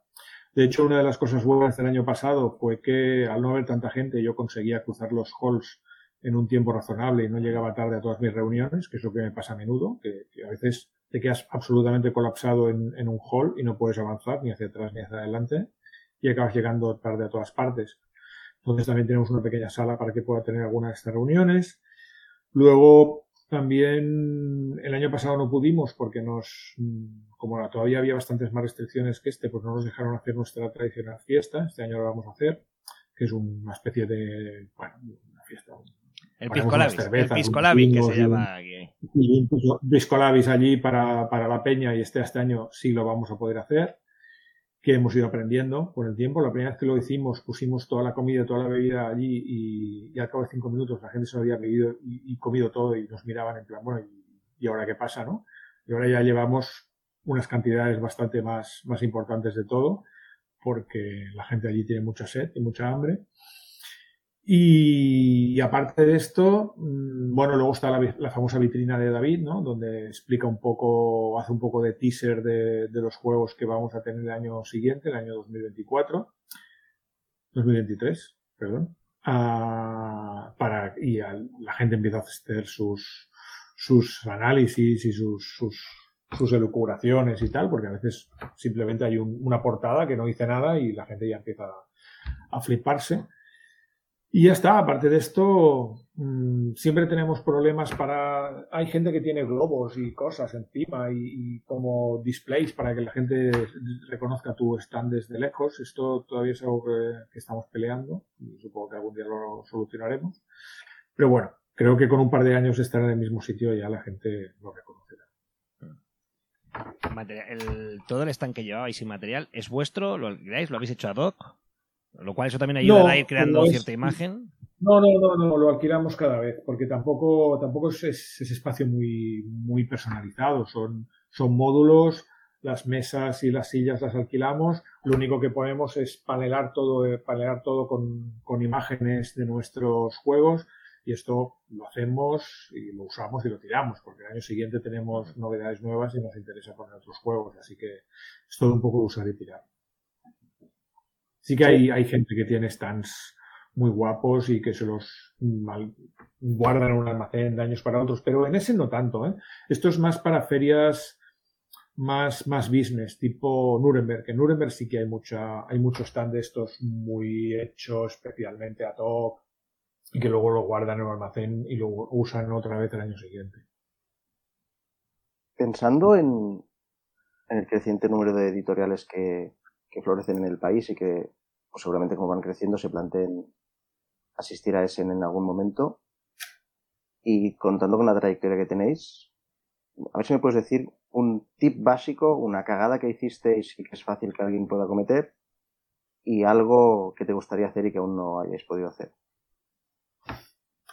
A ver, eh, es que nosotros hemos aprendido mucho learning by doing, porque claro, nosotros llevamos, mira, yo, yo llevo yendo a Essen, creo que este va a ser el 21, el 21, el vigésimo primero de, de, eh, en, en, en Arrow. Entonces, al principio íbamos sin stand, íbamos eh, lo que yo con una mochila y íbamos mm, a las reuniones y comprábamos los juegos y tal. Y de hecho, muchas veces nos daban muestras y muestras y, y, y nosotros les decíamos, por favor, no me dé más muestras porque luego no sé cómo llevármelos a casa, ¿no? Pero yo, ahora que no nos oye tanta gente, tanta gente, eh, he llegado a dejarme juegos en el hotel. Es decir, mira, estos cuatro juegos no los voy a usar para nada, no los voy a hacer seguro y los dejo en el hotel y ya vendrá alguien y se los llevará porque es que no me cabían en la maleta físicamente. Claro, esto fue muchos años. Luego, el, cuando, cuando compramos Homoludicus, que ahora ya de eso hace casi 10 años, el, eh, Paul tenía alquilado ya el espacio de, de, de Essen para, para él. Entonces eh, nos lo quedamos. Y era un stand minúsculo, pero nos fue muy bien. Y aprendimos allí que era muy, muy guapo tener un stand, porque primero podías dejar tus cosas, podías dejar todas las muestras, luego las ponías en un palet y las enviabas para casa. Y luego ya cuando empezamos a publicar juegos nuestros, pues aquello se convirtió evidentemente en un, en un, en un remanso de paz y, y es, es, es, como tener casa, ¿no? Entonces, claro, cagadas. Mmm, mira, uh, el primer año teníamos un almacén demasiado pequeño y teníamos que tener todos los juegos fuera. Y yo recomiendo a la gente que intente tener un poco de almacén porque va bastante bien. El año pasado eh, si, no, si no hubiera sido porque teníamos un buen almacén, aquello hubiera sido una locura. O sea, hubiéramos muerto directamente. Y cosas que me gustaría hacer. Ostras. Yo es que si me dejaran tendría 10 veces el espacio que tengo en zonas de demostración, sobre todo. Yo recuerdo que los primeros años que íbamos, Amigo, una editorial alemana, tenía como, y no estoy exagerando, como 150 mesas de demostración. Y yo siempre pasaba por allí y flipaba, pensaba, estos tíos. Claro, eran los tíos que llevaban Magic y otros juegos de cartas, y One Piece, y, y, Yu-Gi-Oh! Y, y tal, pero yo, yo con aquello flipaba. O sea, tenían 150 mesas con 150 demostradores, en, uno en cada mesa. Yo decía, yo, yo, quiero, yo quiero esto. Ahora nosotros tenemos 15 o 20, pero yo si me dejaran y si hubiéramos pasta y espacio, tendría 100.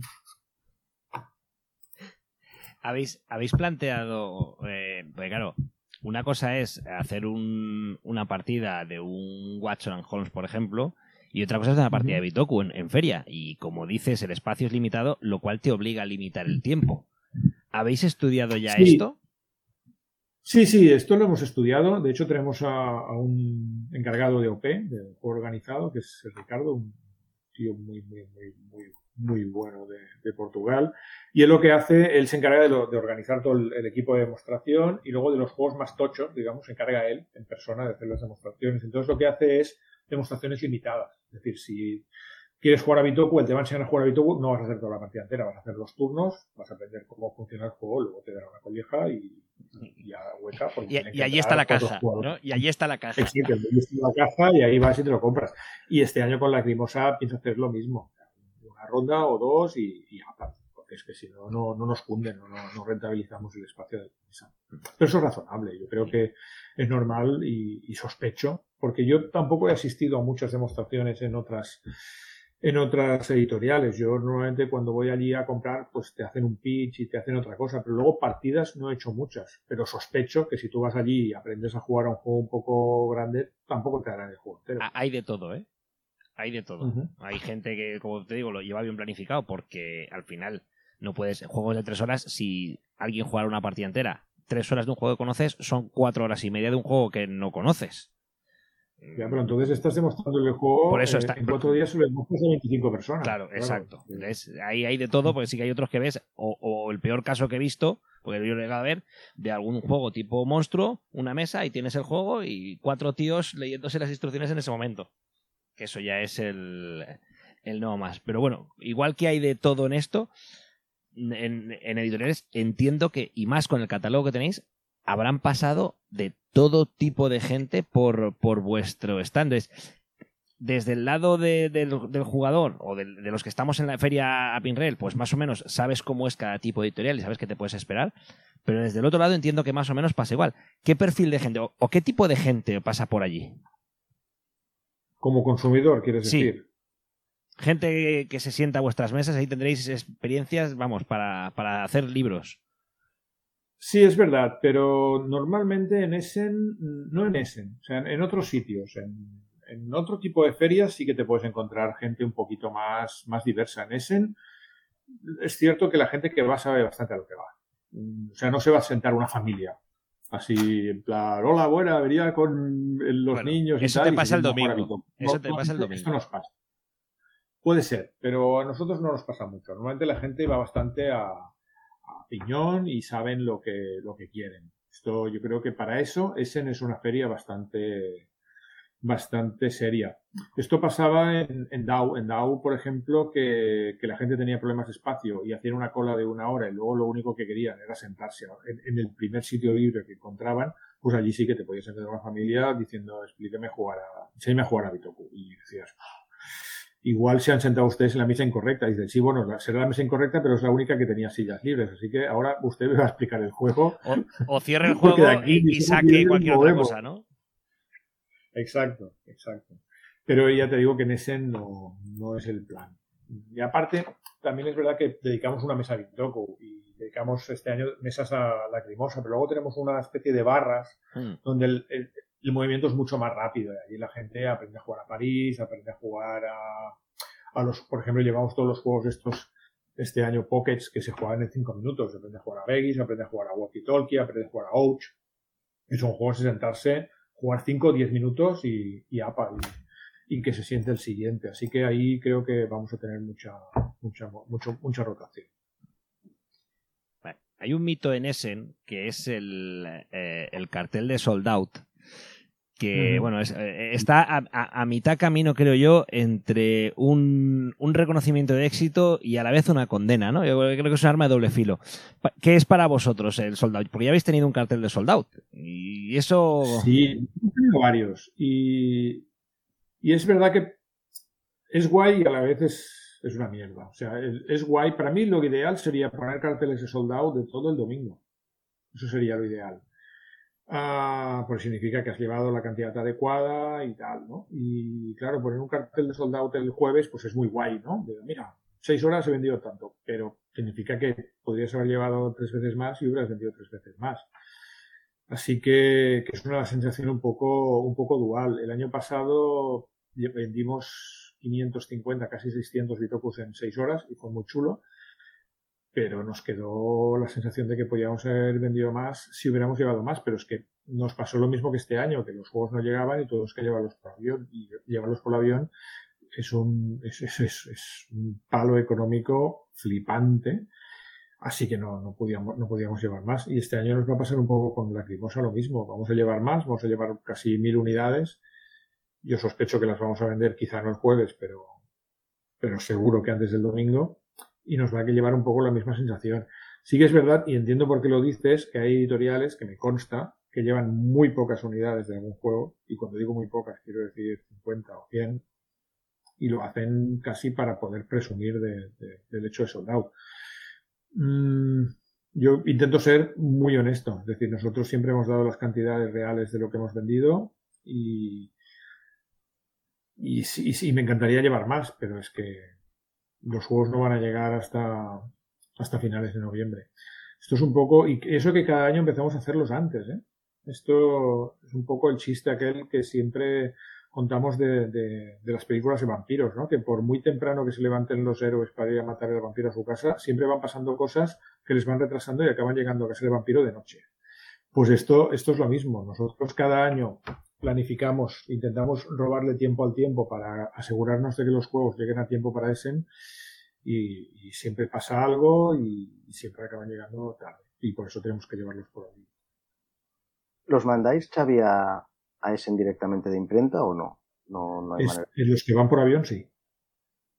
Bueno, no. El año pasado sí, este año no. Este año los hemos mandado a nuestro almacén, que nuestro almacén está en Lisboa. Y, y desde Lisboa los mandamos a, De hecho, han salido, han salido hoy, me parece, los juegos de Essen desde Lisboa. ¿Os ha afectado mucho el cambio de fecha de este año? Porque es una fecha rara para ser Essen. Bueno, no ha ayudado. Como decía, como, sí, como te decía antes, habíamos planificado para, para, tener los juegos a finales de octubre y probablemente para una fecha de las anteriores hubieran llegado por, por barco tradicional, no hubiéramos tenido que hacer toda esta historia, pero estas dos semanas han sido un poquito la puntilla que, que nos ha acabado de, de matar, sí. Pero mira, ya lo sabíamos y, y nos hemos asegurado de tenerlos. Yo he visto muchos dramas de editoriales en Essen, de juegos muy esperados y que han tenido que poner el cartel de... No ha llegado. No nos han llegado. Y eso, eso sí que es un drama gordo. ¿eh? Y yo creo que este año mmm, va a haber más de lo que mmm, de lo que más de uno quisiera. ¿eh? Me, me, temo que este año Essen va a tener ciertas lágrimas en eso. Puede ser, puede ser. No, la verdad es que no quiero ni pensarlo, porque, claro, es un coste elevado ir a Essen y si vas allí y no consigues, no consigues eh, rentabilizarlo vendiendo juegos para muchas editoriales, sobre todo para editoriales pequeñas, puede ser un, una broma bastante pesada. Uh -huh. Bueno, ya hablando de, de Beer y Essen puro y duro, si cogemos la sí. lista de, de, lo que supuestamente de Beer trae Essen y nos vamos a, a BGG tenemos Home Sweet Home, tenemos Lacrimosa, tenemos Maze Escape Kids, Maze Escape XP, la expansión de Red Cathedral, Regine y Winter. Cuéntame, a ver, un poquito. ¿Qué, ya hablando de juegos, ¿qué traéis? Aparte de Lacrimosa, bueno, pues, luego si quieres entramos un poco más en Lacrimosa, que es como el gran esperado. Ok. Pues mira, vamos con Maze Escape, por ejemplo. Maze Escape, eh, el año pasado publicamos dos títulos, eh, ahora publicamos dos más. Maze Escape es un juego solitario, es un juego de, de a medio camino entre, entre juego y, y, pasatiempo, digamos, un jeroglífico. Un juego eh, que se juega en solitario en el cual tienes que ir desdoblando y doblando un mapa para conseguir hacer un recorrido marcado desde el principio que te indica desde dónde empiezas y dónde tienes que acabar. Creo que cada una de las cajas lleva siete, siete mapas diferentes que se doblan y se resuelven de forma diferente, con, con una temática también distinta. La verdad es que han funcionado súper bien. Nos hemos vendido varios idiomas también. Eh, son muy económicos, los vendemos por 10 euros y ahora vamos a publicar dos más. Son de, de unos autores chilenos. Eh, una de las ventajas que tenemos, como os decía antes, es que llegamos a y estamos en contacto con, con muchos autores de muchos sitios a los que otras editoriales no, no están llegando, entonces tenemos una, una posible cantera bastante, bastante chula en ese sentido. ¿Qué más? Uh, luego los dos pockets que mencionabas, uh, Winter y, Regine. Regine es un juego de, de Joan María Llué y Dani, Gómez, que es, bueno, esto es una historia que lleva, yo lleva 15 años con la obsesión de, de intentar hacer un poquito uh, lo que el, el uno es al Pumba, a hacerlo con el MUS, ¿no? O sea, coger el, el MUS, que es uno de mis juegos favoritos, y convertirlo en un juego para todos los públicos que usara unas cartas especiales y que todo el mundo pudiera jugar, ¿no? Y esto yo se lo había dicho medio en broma, medio en serio a muchísimos autores y mm, José María Lluve cogió el guante hace unos cuantos años, nos presentó unas cuantas pruebas que nunca habían funcionado y al final encontraron esta, que es Regine, que la verdad es que reproduce un poquito el, el ambiente y el, el, rollo de, jugar una partida de mus y es, es bastante divertido. Uh, luego tenemos Winter, que es un juego también de, de, los autores españoles, que es un juego muy minimalista. Es un juego en el que tienes que. Es un juego de dos jugadores en el que tienes que crear un lago.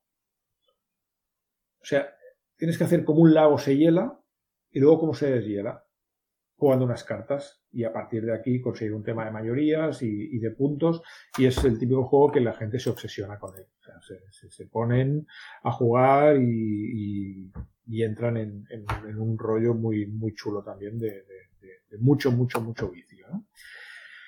¿Qué más? A la expansión de Red Cathedral, obviamente, cuando un juego funciona tan bien como, como Red Cathedral, pues todo el mundo te empieza a preguntar por una expansión.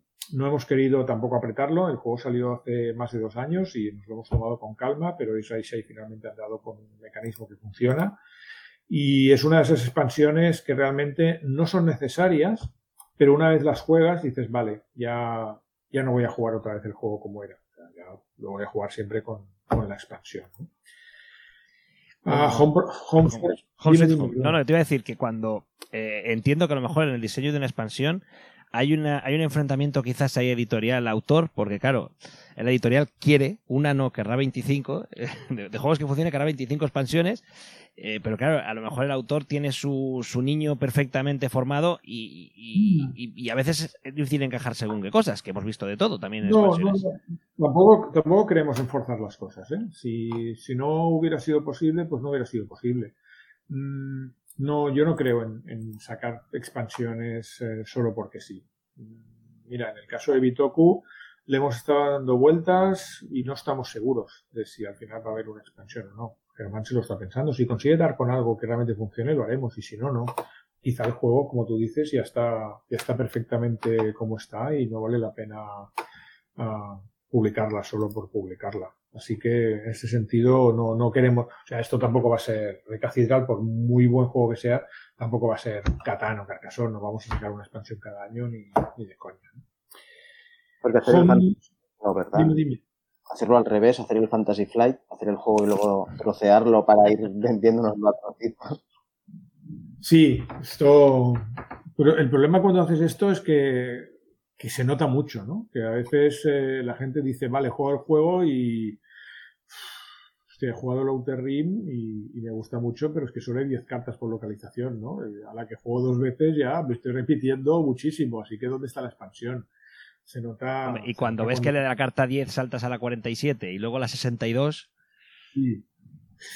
Claro, o, o, con, o con Juego de Tronos, ¿no? Que sacaban una expansión para. porque decían, no, es que el juego básico está descompensado. Entonces sacaron una expansión y lo descompensaban, pero hacia otro lado. Y, y hasta que no tenías tres o cuatro expansiones, el juego no volvía a estar equilibrado.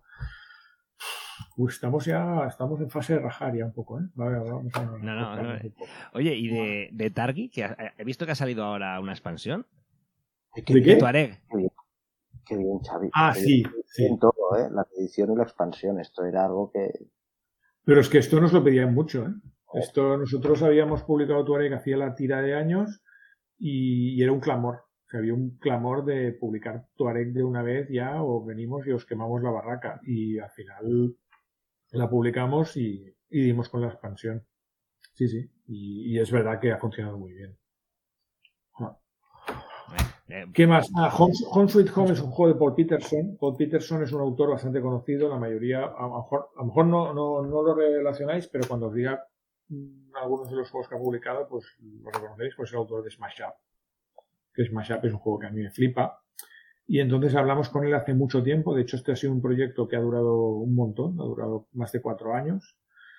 Que queríamos que nos hiciera un juego muy familiar. Y de hecho, él dijo, vale, ¿queréis un juego familiar? Pues lo voy a hacer tan familiar que es un juego de, la, de una familia. Entonces, es un juego que es de una familia, es un juego que pasa en una casa.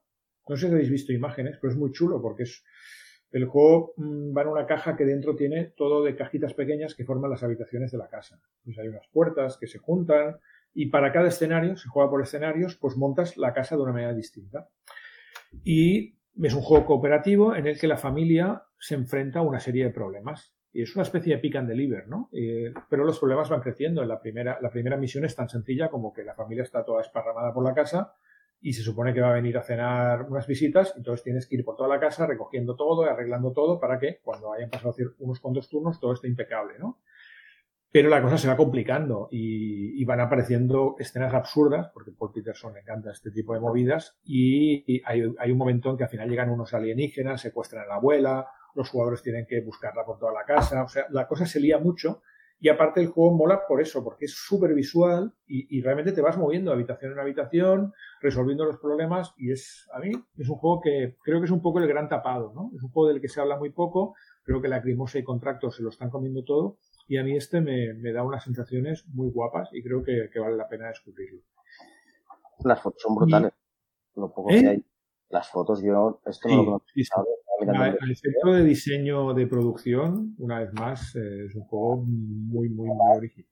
De cajón. Además, ese ah. autor es, porque guay, muy bien. Es muy, y... es muy tu rollo, Google. Te digo yo que sí, que esto. Y ya está, creo que ya. Ah, bueno, no, ya está, ya está. Eh, y luego ya la Griposa, que la es el gran, bueno. el gran juego, que es un juego de Ferran y Ferran Díaz y Gerard Asensi, que es, es, un juego en el cual es un Eurogame bastante clásico, en el sentido de que tienes recursos y tienes que optimizarlos y tal.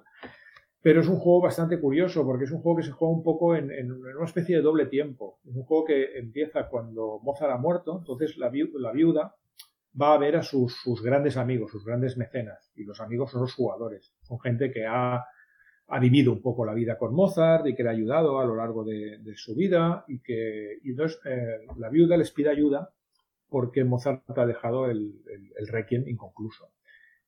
Pero ya ha cobrado por él, ¿no? Entonces tiene que, está apretada de deudas y tiene que acabarlo porque además así cobrará el resto y podrá sanear un poco su economía. Todos los jugadores tienen que ayudarla para que esto pase, contratar músicos para que acaben el requiem, pero a la vez también tienen que hacer un poco de memoria y recordar los buenos tiempos que habían vivido con Mozart, ¿no? Que si yo le ayudé cuando, yo fui con él cuando viajamos a, a Salzburg y entonces él compuso esta ópera y lo petó y yo estuve en el estreno y le eché una mano para contratar a más músicos. Entonces vas recordando estas movidas y vas ganando puntos y vas armando tu mano. Hay un poco de deck building también, pero deck building en, un poco en el sentido de, como diría yo, de Arnak, ¿no? Que no es un deck building, pero tienes un poco de deck building. Eh, tienes un poco de gestión de recursos. Es un juego de estos que, que haces un poco de, de varias cosas y al final te sale un, un juego muy entero. Tiene un, una parte muy chula que es, tienes que planificar el turno, tienes que poner las cartas en un tablero personal, eh, puedes ponerlas arriba o abajo y entonces en función de si las pones arriba o abajo pues te dan acciones o te dan recursos. Uh, este tablero personal luego se, se, cierra y es como estuche. Ahí una vez más David ha hecho un, un trabajo súper, súper bonito. creo que es, es un juego que, que, va a gustar mucho. De hecho, las primeras críticas que están saliendo ya están siendo muy, muy, muy buenas. Lo que es curioso es el tema. Yo pensaba que era un tema que daba perfectamente para un Eurogame y de hecho ahora mucha de la crítica nos lo está diciendo que sí. Pero en el primer momento cuando lo planteamos, incluso lo planteamos a algunos partners que tenemos internacionales y, hubo gente, incluso alemanes, que nos dijeron, hostia, el tema nos parece un poco raro, ¿no? Y yo pensando, tío, que es, un juego de Mozart, ¿de qué vas? Y el tío, la gente, pues eso, ¿no? No sé, no sé. Sí, vale. Un poco raro el tema. O sea, hay cosas que, que por muchos años que lleves en este business no sigues sin entender. Eh, imagino que la principal pregunta que te hará un alemán es eh, ¿qué mecánica es esto? ¿Qué, qué mecánica tiene, no? Si tienes que Sí. la, la crimosa, ¿qué es? ¿Es, Sí, es un deck building? Claro, ¿Es claro, un, tú vas allí con el rollo de, de lo que os he trabajadores? contado, ¿no? Que si viuda, que si tal y cual. Y ellos, eh, sí, vale, pero mm, ¿cuántas acciones hay por turno? Y esto, ¿qué pasa? Juégalo y, y déjame en paz. A ver, a ver lo que viene. Y, oye, ah, eh, hemos hablado de Lacrimosa, que viene muy bien. El año pasado tuviste Bitoku, pero mm, aunque no sea producto propio, eh, el anterior fue Arnak. O sea, lleváis tres, tres gordas. ¿Cómo va Arnak Así es. ahora? No, Arnak, Arnak y, y Paleo. Y Paleo. Sí, do- dos, dos grandes novedades de- del año pasado. Eh, va muy bien, va muy bien Arnak, va muy bien Paleo, la expansión de Arnak vino y voló. Arnak se sigue sosteniendo mm, de manera continuada y este año Check Games planea sacar un par de juegos que tienen muy buena pinta. Uno es el, Starship Captains, el otro es el Deal with the Devil. No sé si habéis oído hablar de los dos. Pero son juegos que pintan muy bien. A nivel de licencias creo que vamos a conseguir producto, producto bastante bueno también el año que viene. Eso te iba a preguntar. Eh, eh, gente que vaya a ir a la feria, todo el mundo va haciendo sus listas, todo el mundo ya tiene su. aquel Bueno, los que vayan. Este año no- no- ni Bubu ni yo llevamos listas, Sí. pero tú ya llevarás la tuya, más allá de. Evidentemente, en tu caso es cuestión de trabajo, pero dinos tres títulos. Así en mainstream, y tres títulos que, que a lo mejor van un poco por debajo del radar, que alguien que vaya a feria tiene que ir a ver. Mira, mm, estos dos que he dicho, los dos Check Games, creo que van a llamar mucho la atención. Starship Captains y Deal with the Devil. Porque, sobre todo, Deal with the Devil me parece súper original. Es un juego de pactos para varios jugadores, pero que haces unos pactos y no sabes con quién lo estás haciendo, porque tiene una especie de mecanismo oculto. Me parece súper original. Ah, y luego otra parada obligatoria, sin duda, es, eh, aunque luego lo publicaremos nosotros, ya lo hemos confirmado, pero si alguien tiene mucha prisa, pues que vaya y lo compre. No, no, no. Que He es dicho que el- vaya a verlo, que vaya a verlo. El, el, el War of the Ring, el juego de cartas de Ares, que es, que es una maravilla. Nosotros tuvimos la oportunidad de jugarlo el en pasado, precisamente en prototipo, y es, y es que el War of the Ring es uno de mis juegos favoritos, y este juego de hecho no se le parece, porque es un juego de cartas, es un juego que no tiene nada que ver, y se juega mucho más rápido, se juega más bien por equipos, dos contra dos, pero hostia, te meten el, te meten el rollo. O sea, nosotros, mira que empezamos a jugar un día que salíamos de la feria, habíamos ido a cenar, o sea, era muy tarde, estábamos súper cansados, nos lo explicaron un poco así y nos costó, pero al segundo turno ya estábamos súper metidos y nos despertamos de golpe. O sea, fue una partida súper bonita que duró algo más de una hora y que, que eso, que, que cada carta que tirábamos la vivíamos. Y ese juego yo creo que va a ser una de las grandes novedades de la feria, sin duda. ¿Qué más? Una, una cosa Mm, rara de esas, es decir, bueno, la tengo aquí al final de la lista, si me da, en el improbable caso de que tenga tiempo, porque esto es algo que o lo veo en la feria o no, o, o luego no lo veré.